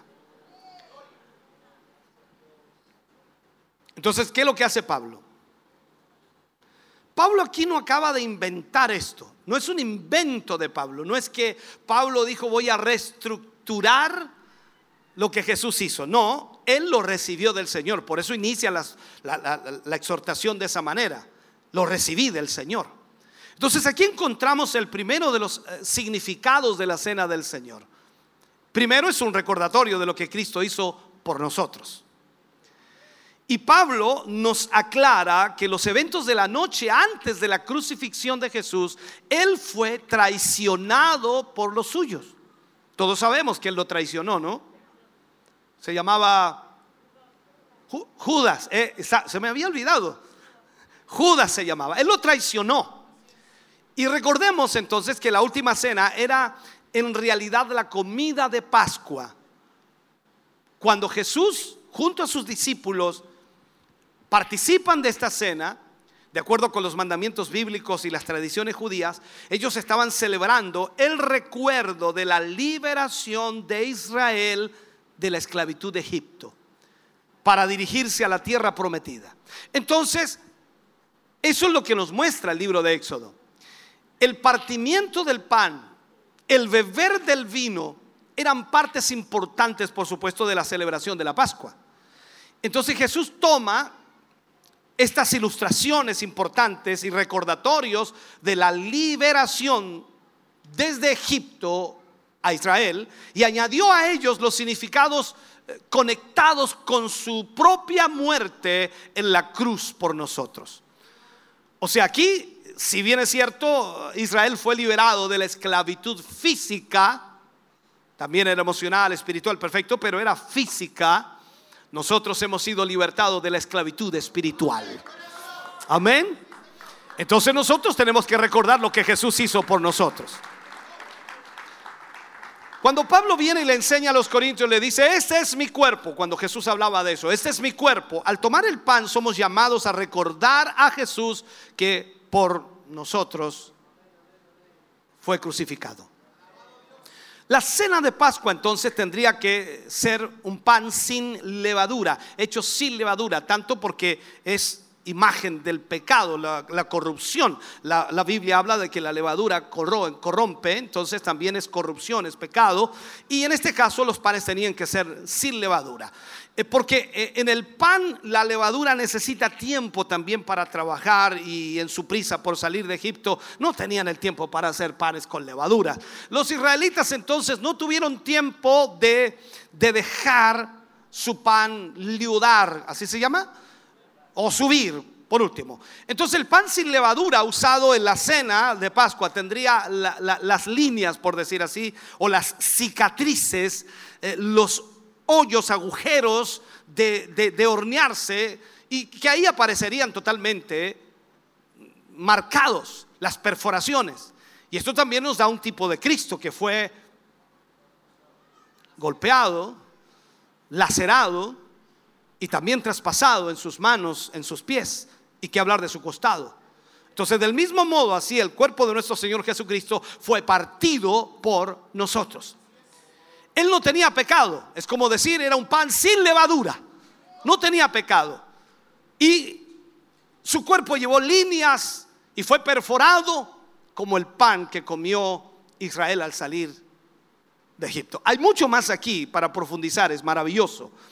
Luego dice, esta copa es el nuevo pacto en mi sangre. O sea, al recibir la copa, cuando usted participa de la cena, somos llamados a recordar la sangre de Jesús y el nuevo pacto. La cena de Pascua, hermano querido, representaba muchas, muchas copas de vino, cada una con un título diferente. La copa a la que Jesús se refirió, por supuesto, conocida como la copa de redención. Eso es lo que Jesús estaba hablando. Y Jesús añadió al recordatorio de redención de la esclavitud de Egipto esta copa de redención. Entonces su sangre confirma un nuevo pacto, el cual cambiaría nuestra relación con Dios. Demos gracias a Dios que hay un nuevo pacto, porque si no nosotros estaríamos fuera de esto, fuera de esta ecuación. Por lo que Jesús entonces hizo en la cruz del Calvario, usted y yo tenemos aceptación para con el Padre. Podemos tener una relación con un nuevo pacto con Dios, pero muchos viven como si hubiera, a ver, como si no hubiera transformación interna, como si no hubiera limpieza del pecado, como si no hubiera, ¿cómo llamarle así? El cambio y la transformación en las vidas y en los corazones de los hombres. Hermano querido, cuando usted recibe a Jesús en su vida, hay un nuevo pacto en su vida. Y hay una transformación, una renovación. Y por supuesto usted tiene ahora una relación mucho más cercana con el Dios Todopoderoso a través de Cristo Jesús su Hijo. Esto es sumamente importante.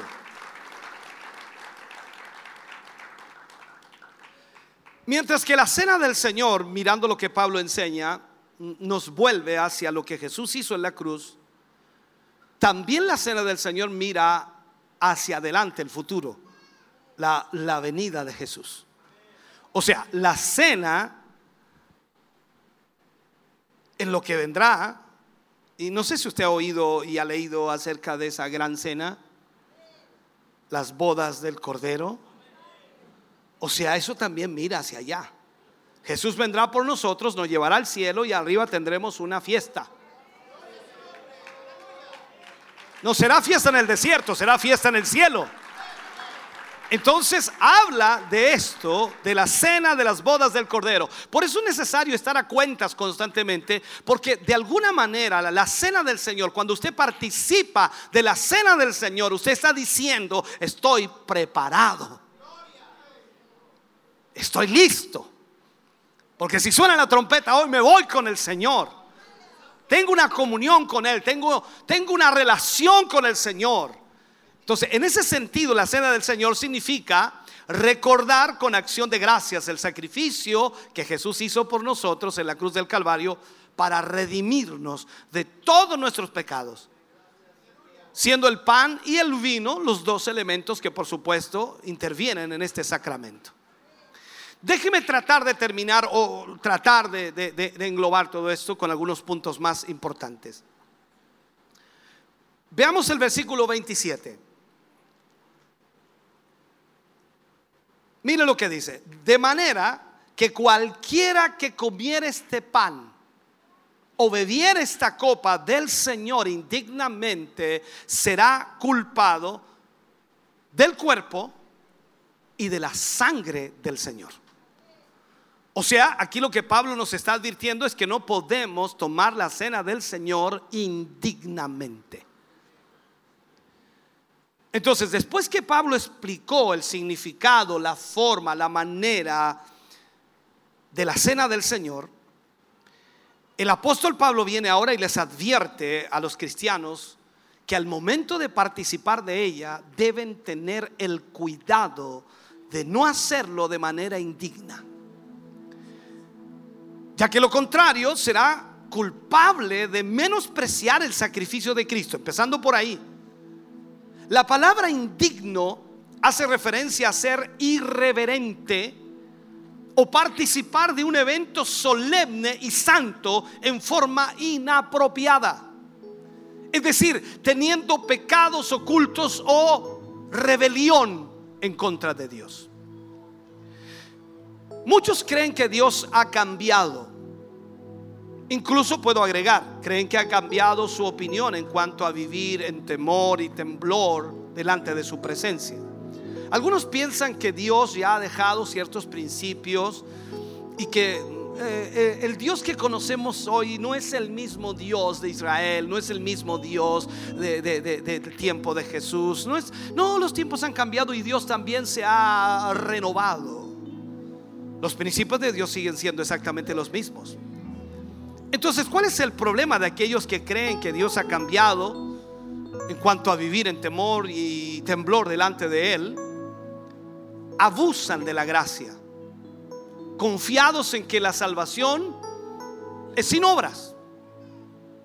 Y, lo cierto es que sus demandas de santidad, las demandas de Cristo y las demandas de Dios de santidad no han cambiado. Solamente nos bastaría leer Filipenses capítulo 2, versículo 12 y ver lo que Pablo le explica allí. ¿Y cómo lo dice? Por tanto, amados míos, dice Pablo, como siempre habéis obedecido, no como en mi presencia solamente, sino mucho más ahora, en mi ausencia, ocupaos en vuestra salvación con temor y temblor. Por tanto, aquí como creyentes no debemos tomar la cena del Señor indignamente. O sea, nuestra vida debe estar libre de pecado oculto. Y por ello entonces se nos exhorta a vivir santa y piadosamente. Pablo le escribe allí a los Corintios, versículo 28 al 32, y dice, por tanto, pruébese cada uno a sí mismo y coma así el pan y beba de la copa. Porque el que come y bebe indignamente sin discernir el cuerpo del Señor, juicio come y bebe para sí. Por lo cual hay muchos enfermos y debilitados entre vosotros y muchos duermen. Si pues nos examinásemos a nosotros mismos, no seríamos juzgados, mas siendo juzgados, somos castigados por el Señor para que no seamos condenados con el mundo. Aquí el, apóstol Pablo habla claramente de un castigo ante la irreverencia, el comer indignamente, participar indignamente de la cena. Ahora, por todo lo que hemos hablado anteriormente, o por todo lo que Pablo explica en este capítulo, el apóstol Pablo le dice a sus lectores que cada uno se pruebe a sí mismo antes de participar de la cena del Señor. Discernir, entender, comprender lo que está haciendo. A veces algunas mamás me dicen, pastor, tenemos cena, mi niño puede cenar. Y la pregunta que yo le hago, ¿él discierne? ¿Entiende lo que está haciendo? No sé, entonces si no sabe usted... Entonces no se puede, uno tiene que entender que esto no es un asunto de, de no, es que, es que ah, denle a todos, no, no, no, no, esto cada uno decidirá si participará o no participará. Ahora, quiero ser claro, si usted no participa de la cena, entonces no está preparado. O sea, pastor, si yo vengo a la cena y no participo, entonces usted va a pensar que no estoy preparado. No, no voy a pensar, voy a saber. O sea, mejor no vengo a ese culto. ¿Y qué sacas con no venir? ¿Cuándo te vas a preparar? Porque también ahí habla Pablo de que podemos pedirle perdón a Dios. Que podemos entonces arreglar nuestra condición con el Señor. Entonces, el, el término pruébese proviene del griego dokimazo, el cual sugiere la acción de evaluarse o examinarse a sí mismo con el fin de encontrarse en paz y en comunión con Dios. O sea, aquí no es que yo lo analizo a usted o usted me analiza a mí o al hermano, sino que es analizarnos nosotros mismos. Somos malos para analiza- analizarnos nosotros. Siempre nos estamos comparando con el otro y dice, estoy mejor que el hermano. El hermano anda en la carne, yo ando en el espíritu. Somos buenos para eso, pero somos malos para analizarnos nosotros mismos. Esto es cosa de que pruebe solamente en su casa, dígale a su esposa, mi hija, dígame mis errores. Y ellos se va a ver, el primer error que le tira a la esposa y inmediatamente pone cara de limón el hombre. ¿Por qué? Porque no nos gusta que nos digan que estamos mal. Entonces analizarnos nosotros mismos, hermano querido, debe ser como cuando nos miramos al espejo. ¿Usted se ha mirado al espejo? Bueno, los que tienen más pelo que yo, por lo menos yo me doy cuenta igual cuando los pelos están parados y me paso la peineta y trato. Es medio porfiado, ya estas canas son medias porfiadas, entonces trato de- de- de- de acomodarlas y no se acomodan. Entonces, ah, ya me voy a sí mismo, chascón nomás, digo yo. ¿Qué me queda? No me queda más. Entonces el espejo es como el que nos muestra a nosotros cómo estamos realmente. Usted se mira en el espejo. Ahora, cuando usted se mira en el espejo de la palabra de Dios, entonces le está mostrando cómo usted está. Y esto sugiere entonces que debemos tener una acción de evaluarnos y examinarnos a nosotros mismos con el fin de poder encontrar la paz con Dios y la comunión con Él. E- Entonces tenemos que evaluar nuestros caminos con el fin de permanecer íntegros delante de nuestro Señor.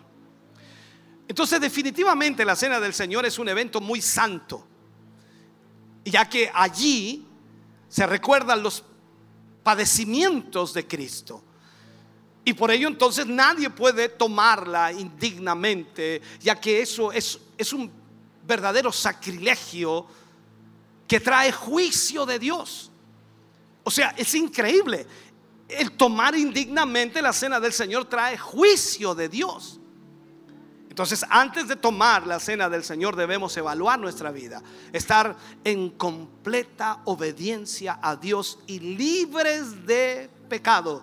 De lo contrario, debemos pedirle perdón al Señor y permitir que su sangre nos vuelva a lavar y a limpiar, nos santifique para poder así comer del pan y beber del vino.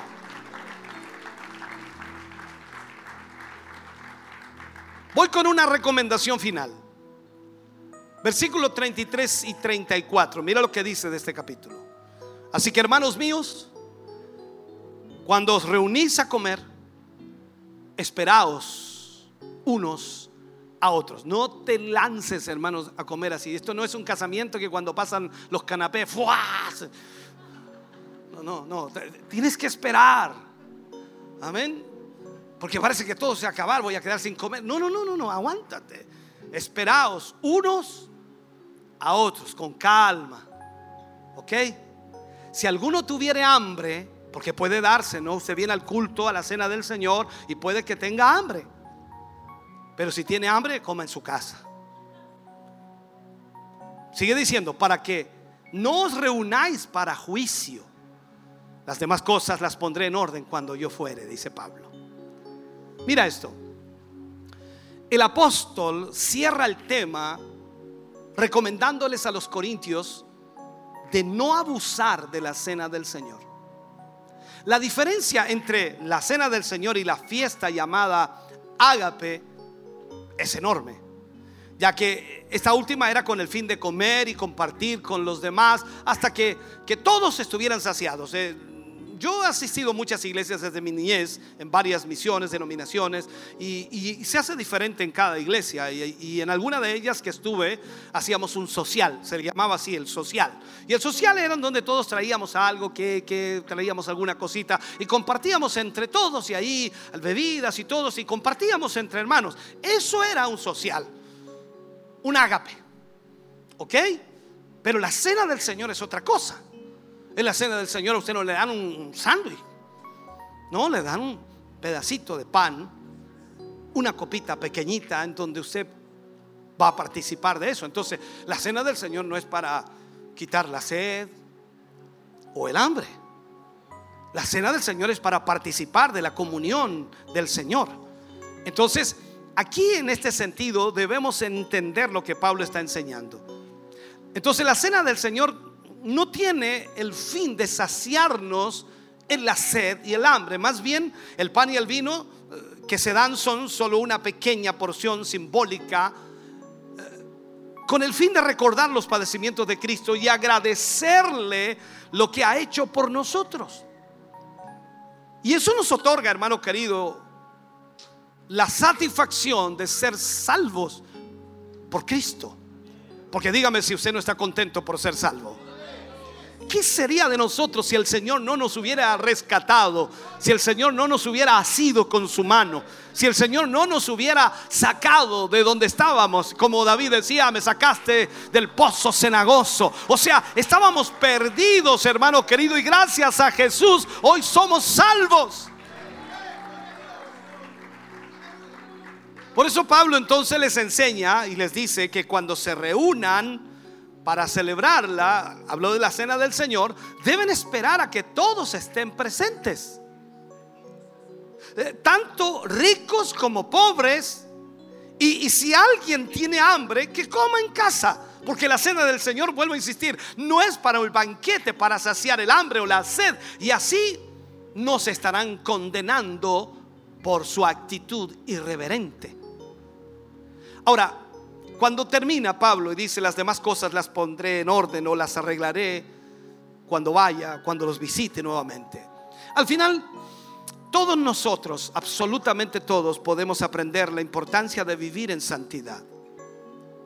Ya que, puedo decirlo, nadie puede acercarse a nuestro Dios siendo inmundo.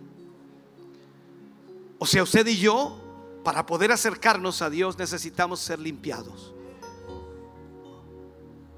Y la única manera de ser limpios es arrepintiéndonos de nuestros pecados ante Jesús, el cual derramó su sangre para limpiarnos. Entonces, si nosotros participamos de la cena del Señor antes, debemos examinarnos con el fin de asegurarnos de que estamos en comunión con el Señor. Y si no es así, entonces podemos pedirle perdón al Señor en plena disposición de abandonar nuestros pecados y así participar de esta santa cena y esta solemne ceremonia. Porque recuerda y anuncia los padecimientos de Cristo hasta que Él regrese por nosotros. Yo un día quiero estar ahí arriba. Y yo sé que todas las experiencias que hemos vivido acá de la cena del Señor, de los cultos, de la adoración y la alabanza, de la presencia misma de Dios tocando nuestras vidas, todas esas experiencias van a quedar pequeñísimas. Porque vamos a estar en la gloria de Dios. Vamos a estar en su misma presencia, no por segundos o minutos, sino por toda la eternidad. Así que imagínate, hermano querido, yo no sé si has tenido momentos de alegría, de gozo, gozo. Vamos a ir al gozo. La alegría está fundamentada en lo que podemos recibir o tener y el gozo está fundamentado en lo que hemos recibido por gracia de Dios. Por lo tanto, aquí hemos tenido momentos de gozo. Pero ¿cuánto ha durado tu momento de gozo? Yo sé, el culto comenzó a las 10 de la mañana, eh, ya está avanzada la hora, pastor, son las 12.16 y eh, ya estamos eh, cansados. Y seguramente te pregunto, ¿Cuántos de este tiempo, cuántos minutos has tenido de gozo? Eh, Solamente para darte un ejemplo. Cuando estemos allá arriba, será lleno de gozo. Más aún, dice que no habrá más sufrimiento, no habrá más llanto, no habrá más dolor. La enfermedad ya no existirá. O sea, todo estará siendo perfecto y estaremos en la presencia de Dios para alabarle. Así que imagínate, cuando tú sientes un poco de gozo aquí, no quieres parar de alabarle. No quieres parar de exaltarle, no quieres parar de darle la honra, la gloria al Señor, diciéndole gracias Señor. Y, y allá arriba estaremos eternamente con Él. Y ya cumpliéndose la promesa de Dios que estaríamos con Él, imagínate, hermano querido, nuestro gozo va a ser indecible, como dice por allí. No se puede expresar con palabras. Porque será algo que nuestra mente hasta este momento no logra entender, no logra comprender. Entonces, cuando hablamos, hermano querido, de lo que debemos hacer para Dios y cómo debemos hacerlo, entonces recuerda siempre, tú y yo debemos ser un ejemplo para los demás. Cuando tú vienes aquí a este lugar, vienes a alabar y a exaltar el nombre del Señor. Aprovechalo, desconéctate de todo. Desconéctate. Trata de aprovechar este tiempo para poder darle tu mejor alabanza al Señor. Ahora hay una nube de testigos que siempre te está observando. Hay gente que te mira y te observa y sabe que tú eres evangélico. Quizás no sabe qué iglesia vas, pero sabe que eres evangélico. Te ha visto por ahí con alguna Biblia, bueno, si es que usas Biblia. Y por supuesto te ha visto que parece que eres evangélico. No eres muy bueno, pero eres evangélico. Vas a una iglesia. Entonces ahora él está mirando ejemplo. Porque cuando lo invitan a una iglesia a alguien y no conoce al Señor, lo primero que mira al que lo invitó. A ver cómo anda. Esto es lo mismo cuando tú le das la receta del médico a alguien, ¿no? Alguien tiene un resfriado, pero tremendo, y, te pregunta a ti, que también estás resfriado, y dice, no, yo tengo un remedio muy bueno. Ah, muy, muy bueno. Por favor, no sirve. Tienes que ser ejemplo en todo. Por lo tanto, esta palabra que hemos analizado y hemos profundizado hoy como un estudio, necesitamos aplicarla a nuestra vida. Si Pablo dijo, imitadme a mí, porque yo imito a Cristo, mira la vara que nos deja Pablo. ¿Qué vas a decir tú? No, no me mira a mí, hermano, mira al Señor. Entonces usted diría, hasta un lado para poder ver al Señor.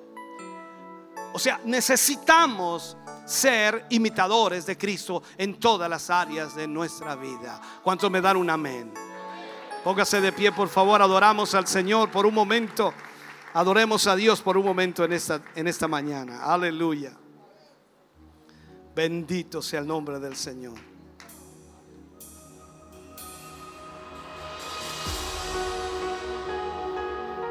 Gracias Jesús por tu amor y misericordia. Gracias por tu bondad.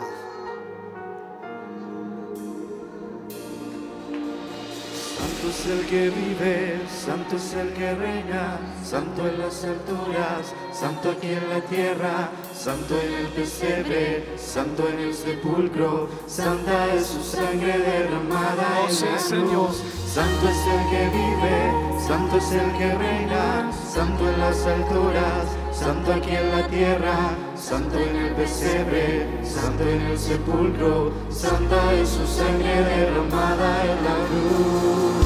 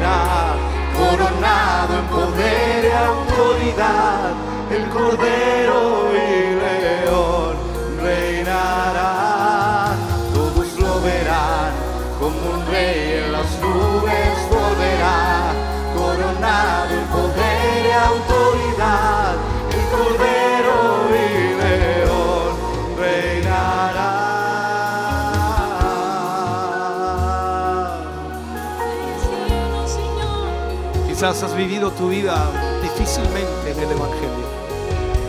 Has experimentado pruebas y dificultades y situaciones tan difíciles que quizás piensas que es imposible ser un ejemplo para los demás. Has decaído, te has desalentado, te has desanimado, has retrocedido, has dejado tu comunión con el Señor, te has alejado de Dios a pesar de estar dentro de la iglesia. Pero el Señor hoy nos ha hablado en varias áreas de nuestra vida y necesitamos estar bajo autoridad. Necesitamos estar sujetos a la palabra de Dios para que nuestra vida sea moldeada, cambiada, transformada. Para que Dios pueda realizar su obra completa en ti.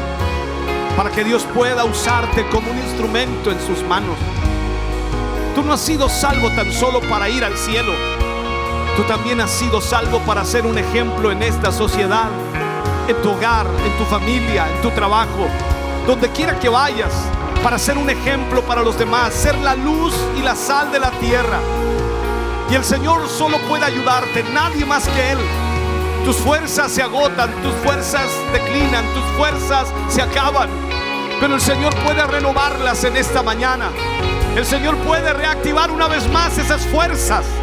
Él puede a través de su Espíritu Santo fortalecer tu vida, tu corazón, tu mente. Y puede llevarte a una diferencia enorme de servir al Señor. Hoy necesitas del Señor, necesitas de Él. Porque estamos a las puertas de que Él venga por su iglesia. A las puertas de irnos con el Señor. No sabemos cuándo será. No sabemos si hoy o mañana o pasado la próxima semana. Pero todo nos indica que el Señor viene pronto. Y puedo decir que el Señor viene ya. Hoy necesitamos volver a la comunión con Dios. Hoy necesitamos tomar fuerza en el Señor. Hoy necesitamos que Él nos oriente, nos ayude, nos guíe. Estar bajo autoridad. Estar bajo su palabra. Para que Él pueda obrar en nuestra vida. Y pueda darnos las respuestas a nuestro corazón. Hoy tú y nadie más puede hacer y marcar diferencia si solo le permites al Señor obrar en tu vida. Si solo le permites al Señor actuar en tu corazón. No importa lo que hayas vivido en el pasado, no importa lo que estás viviendo hoy, no importa cuán difícil se te ha hecho. El Señor está aquí para darte nuevas fuerzas, para renovar en ti lo que necesitas para servirle. Los cambios, las transformaciones vienen de la mano del Señor y solo Él puede provocar en tu vida ese cambio. Ven al altar en esta mañana, hermano. Ven al altar del Señor en esta mañana, hermana. Permítele al Señor obrar en ti. Permítele al Señor traer cambios a tu vida. Permítele al Señor guiarte a través de su espíritu y su palabra. Permítele al Señor que puedas entender lo que hoy no entiendes. Permítele al Señor que Él te guíe en todo tu caminar para que puedas entonces ser bendecido y bendecida y transformarte en una bendición para tu familia, en una bendición para aquellos que te rodean, para que puedas a través de la palabra de Dios traer respuestas, restauración. Aleluya. Aleluya. Oh, santo. Santo es Jesús de Nazaret.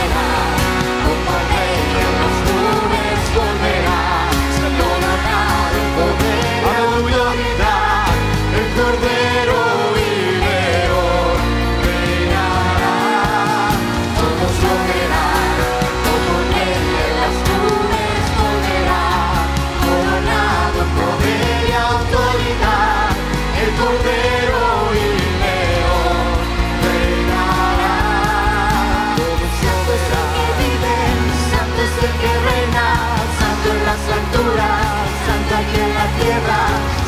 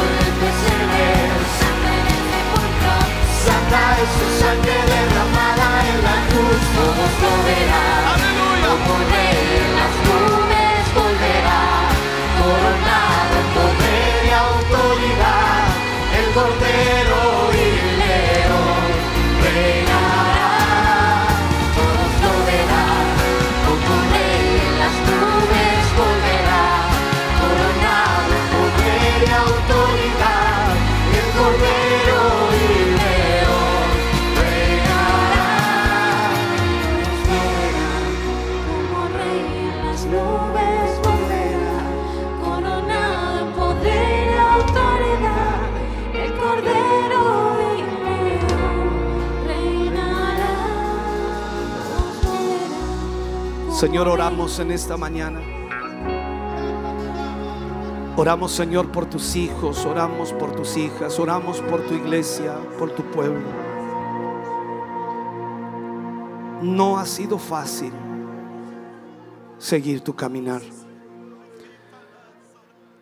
Han habido dificultades en el proceso, han habido luchas y pruebas y han habido situaciones difíciles. Momentos de debilidad, momentos de tentación. Pero aún allí en todo ello hemos visto tu misericordia y tu amor. Solo tu amor nos ha sostenido. Solo tu gracia nos ha fortalecido. Solo tú has estado allí. Señor, oramos en esta mañana pidiéndote, Señor, que fortalezcas la vida de tus hijos. No es fácil, Señor, estar bajo sujeción cuando no entendemos lo que eso significa, cuando no comprendemos, Señor, lo que eso implica. Te pedimos, Señor, revélate a nuestra vida, a nuestro corazón. Y haznos entender tus misterios y haznos entender tus principios. Y que podamos a través de ellos, Señor, sujetarnos a tu palabra y vivir de acuerdo a ella. Eso traerá bien a nuestra familia, traerá bien a nuestro matrimonio, traerá bien, Señor, a los que nos rodean. Padre, yo te ruego en esta hora y en este momento que trates con la vida de cada uno de tus hijos y de tus hijas. Les ayudes, les guíes, les fortalezcas. Que quites, Señor, todo concepto humano que pueda estar fuera de tu voluntad. Desarráigalo, Señor, y pon tu palabra en ellos. Y ayúdales, oh Dios, a creer y a confiar en tu palabra. Señor, en esta, en esta hora te pedimos nuevas fuerzas para tus hijos. Te pedimos, Señor, fortaleza espiritual para ellos. Te pedimos, Señor, convicciones en sus corazones y mentes para permanecer firmes a pesar de las turbulencias de la vida. Fortaléceles, ayúdales, guíales, anímales, sánales, restaurales. Padre, en el nombre de Jesús oramos para que tu bendición y tu presencia esté sobre sus vidas. Padre, en el nombre de Jesús, trae esa bendición sobre ellos, sobre sus hogares y familias. Lo pedimos, lo rogamos en el nombre de Jesús. Amén. Y amén, Señor Jesús. Aleluya. Oh, gracias. Digno eres, Señor. Oh, sí, Señor. Aleluya. Levantamos nuestras manos, adorándote, Señor,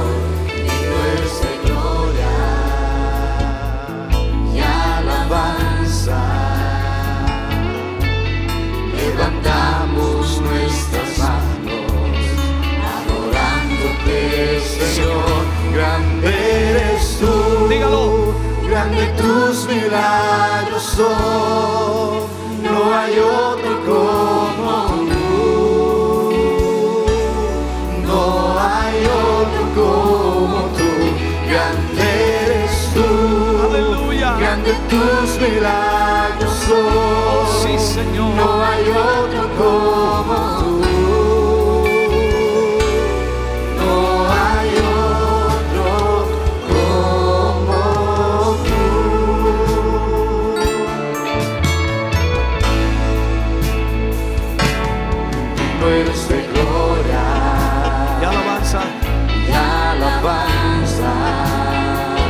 Levantamos nuestras manos. Levantamos nuestras manos,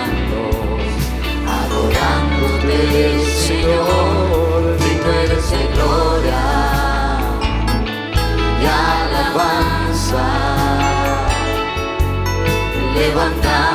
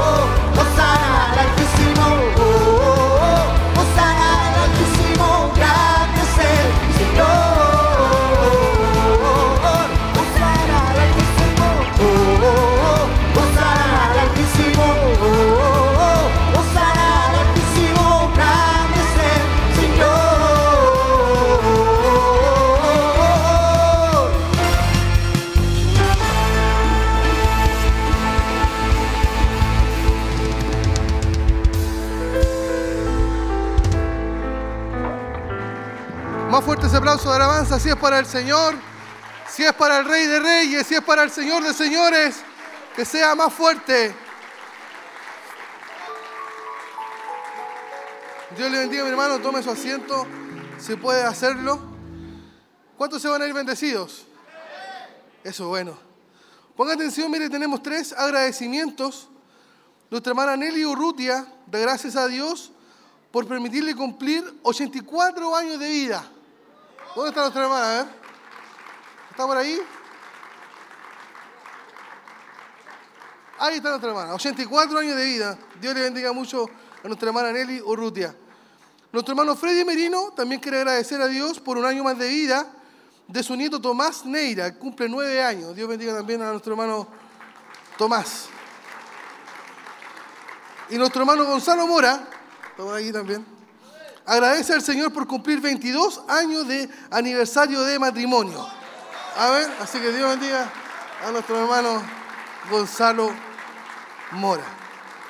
Aviso para esta nueva semana, el día martes 12 de diciembre, tenemos nuestra lección 6 de la Escuela Bíblica en Barro Serana a las 20 horas, todos cordialmente invitados. El día miércoles 13 a las 19.45, culto temático de las damas de Siloé. Oh. Culto temático de las damas de Siloé. En Barro Serana 436, cómo combatir la depresión, segunda parte, todas invitadas también. El día jueves 14 a las 20 horas tenemos la visita de nuestro pastor Leonel González en Barros Arana. Amén. Están todos no invitados, ustedes son de casa. Todos vamos a ir, amén. Barros Arana entonces 436. Este día jueves nuestro pastor Leonel González. El día viernes 15 nuestro obispo va a compartir al local de Santa Raquel la palabra del Señor. El día sábado 16, este sábado que viene tenemos Noche de Milagros y usted va a traer allí a personas que no conozcan a Cristo. Amén. Todos también tenemos que cumplir y ayudar a esa misión. Y el día domingo 17 cerramos la semana con nuestro culto de celebración aquí en el templo corporativo en el kilómetro 14, al igual que el día sábado. Algunas actividades que se vienen más adelante, tenemos el sábado 30, el sábado 30 nuestro culto con Santa Cena y el, el domingo 31 cerramos el año con nuestro culto de proyección a las 10 de la mañana. No lo olvide entonces, ese fin de semana cultos especiales, sábado 30 culto con Santa Cena a las 19 horas y domingo a las 10 de la mañana, el domingo 31 aquí con nuestro culto de proyección. Sin duda Dios tendrá una palabra para enfocar nuestro año 2024. En el mes de enero, el domingo 21, están los bautismos, que usted puede inscribirse atrás, ahí en membresía. El día martes 30 está el campamento de jóvenes, que se va a las 19 horas desde Barros Arana. Y el día viernes, la llegada, me imagino, tipo 22, 23, 24, 1 de la mañana. Esos cultos, hermanos, al aire libre son, pero una tremenda bendición. Así que ahí vamos a estar comunicándonos con los papitos para ver a qué hora también van a estar llegando sus hijos sanos, salvos y bendecidos y esperamos llenos de la presencia del Espíritu Santo. Amén. Pónganse de pie, vamos a terminar nuestro culto de celebración. Vamos a orar para que el Señor nos bendiga, el Señor nos guarde en todo lo que tengamos que hacer esta semana. No olvide, hermano, que poder congregarse lo más que pueda, estar ahí de forma constante buscando la presencia del Señor. Padre, en el nombre de Jesús, estamos ante su presencia, Señor, para cerrar nuestro culto de celebración. Queremos darle a usted, mi Dios, toda la honra, toda la gloria, toda la alabanza, porque usted es digno y es merecedor, Señor. Darle gracias porque usted hoy nos ha bendecido, nos ha llenado con su presencia. Gracias por las alabanzas del Grupo Renuevo, Señor. Gracias por la palabra que estuvo a cargo de nuestro obispo, Señor. Gracias por todos aquellos que estuvieron a través de la señal del canal Televida, Señor otro a través de la radio, a través de los medios de comunicación, Señor. Te agradecemos, Padre, todas tus bondades, mi Señor. Queremos pedir también por este cuaderno, Señor, con peticiones. Que usted pueda glorificarse en cada una de ellas, sanando, restaurando, Padre mío, como usted sabe hacerlo con sus hijos, Señor. Queremos presentarle también esta próxima semana que viene, sobre todo el día sábado, Señor, la noche de milagros. Queremos pedirle que usted pueda orar allí, mi Dios, salvación. Usted pueda orar milagros, sanidades, mi Dios amado. Usa a nuestro obispo para tu gloria, Señor, ese día. Queremos pedirle también hoy, Señor, que al terminar este culto usted pueda irse con cada uno de nosotros, guardándonos, protegiéndonos, Señor, bendiciendo la vida de nuestro pastor, Señor, de su familia, de sus hijos, pero también la vida de todos mis hermanos, Señor. Bendice los pocos días tal vez que quedan de clase, Señor. Bendiga a nuestros hermanos, me dio sus trabajos, Señor. Aquellos que tienen emprendimientos, empresas, también su bendición esté allí sobre cada uno de ellos, Padre amado. Guárdanos y proteja para volver a reunirnos, Señor, ante su presencia y poder disfrutar cada momento en coinonía, Señor, como iglesia, Padre mío. En el nombre de Jesús nos iremos bendecidos, protegidos para tu gloria, con aquella bendición que viene del cielo. En el nombre del Padre, del Hijo y del Espíritu Santo. Amén y amén. Ese fuerte aplauso de alabanza al Señor. Despídase de su hermano, despídase también de nuestro obispo y que el Señor le bendiga. Estamos muy bendecidas en este día, ha sido una hermosa palabra, un hermoso mensaje. Hermana Katy, yo tengo aquí algunos eh, notas que puse, pero fuimos grandemente bendecidas. Así es, un tremendo mensaje que sin duda ha ministrado en nuestro corazón, nos ha hecho eh, entender un poco acerca de eh, la, la labor que nosotros tenemos también de ser Así es. testimonio, de poder eh, reflejar lo que Cristo ha hecho en nuestra vida y más aún de nosotros poder entregar nuestra vida completamente a Jesús, a, a Cristo, para que Él pueda transformarnos y para que a través de su Espíritu Santo Él pueda obrar en nosotros y a través de nosotros también. Así es, que el Señor nos pueda ayudar, hermana Katy y nuestros hermanos, que podamos amarle a Dios con todo nuestro corazón. Porque solo así vamos a comprender cosas que hoy día no entendemos y también nos será mucho más fácil poder rendir nuestras vidas, poder ser testimonio y poder obedecerle, porque eso es lo más importante. Bueno, la palabra se encontraba, el, el- el tema de hoy estaba en... Primera de decía, Corintios. sí, Primera de Corintios 11, 1, la lección número 15 y el tema era Nuestro ejemplo nos da autoridad. Varios, varios puntos tocó el obispo. Sabemos que nosotras como mujeres estamos bajo sujeción, el varón está bajo la sujeción de, de Cristo. Eh, decía también que la iglesia está muy poco comprometida con nuestro Señor. Debemos ser un puente para que también otros puedan alcanzar la salvación y también puedan llegar otros a los pies de Cristo. Así es, qué importante es poder estar en sujeción, entender lo que eso significa, es. eh, sobre todo en el mundo actual donde hoy vivimos, es El un poco difícil. el machismo. Sí, es, es un tema eh, de controversia, pero Así la es. palabra nos enseña y nosotros debemos estar dispuestos también a poder entender, aprender y a poder seguir los pasos que Cristo nos ha dejado.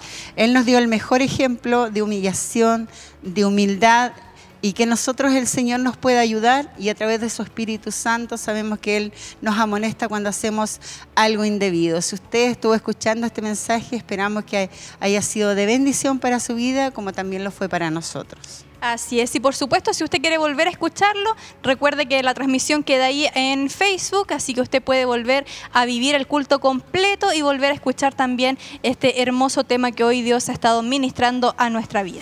Así es. Yo tenía saludos en YouTube. Sí. Dos saludos tenía de nuestro hermano César Montesino, ahí que nos mandaba sus saludos como siempre.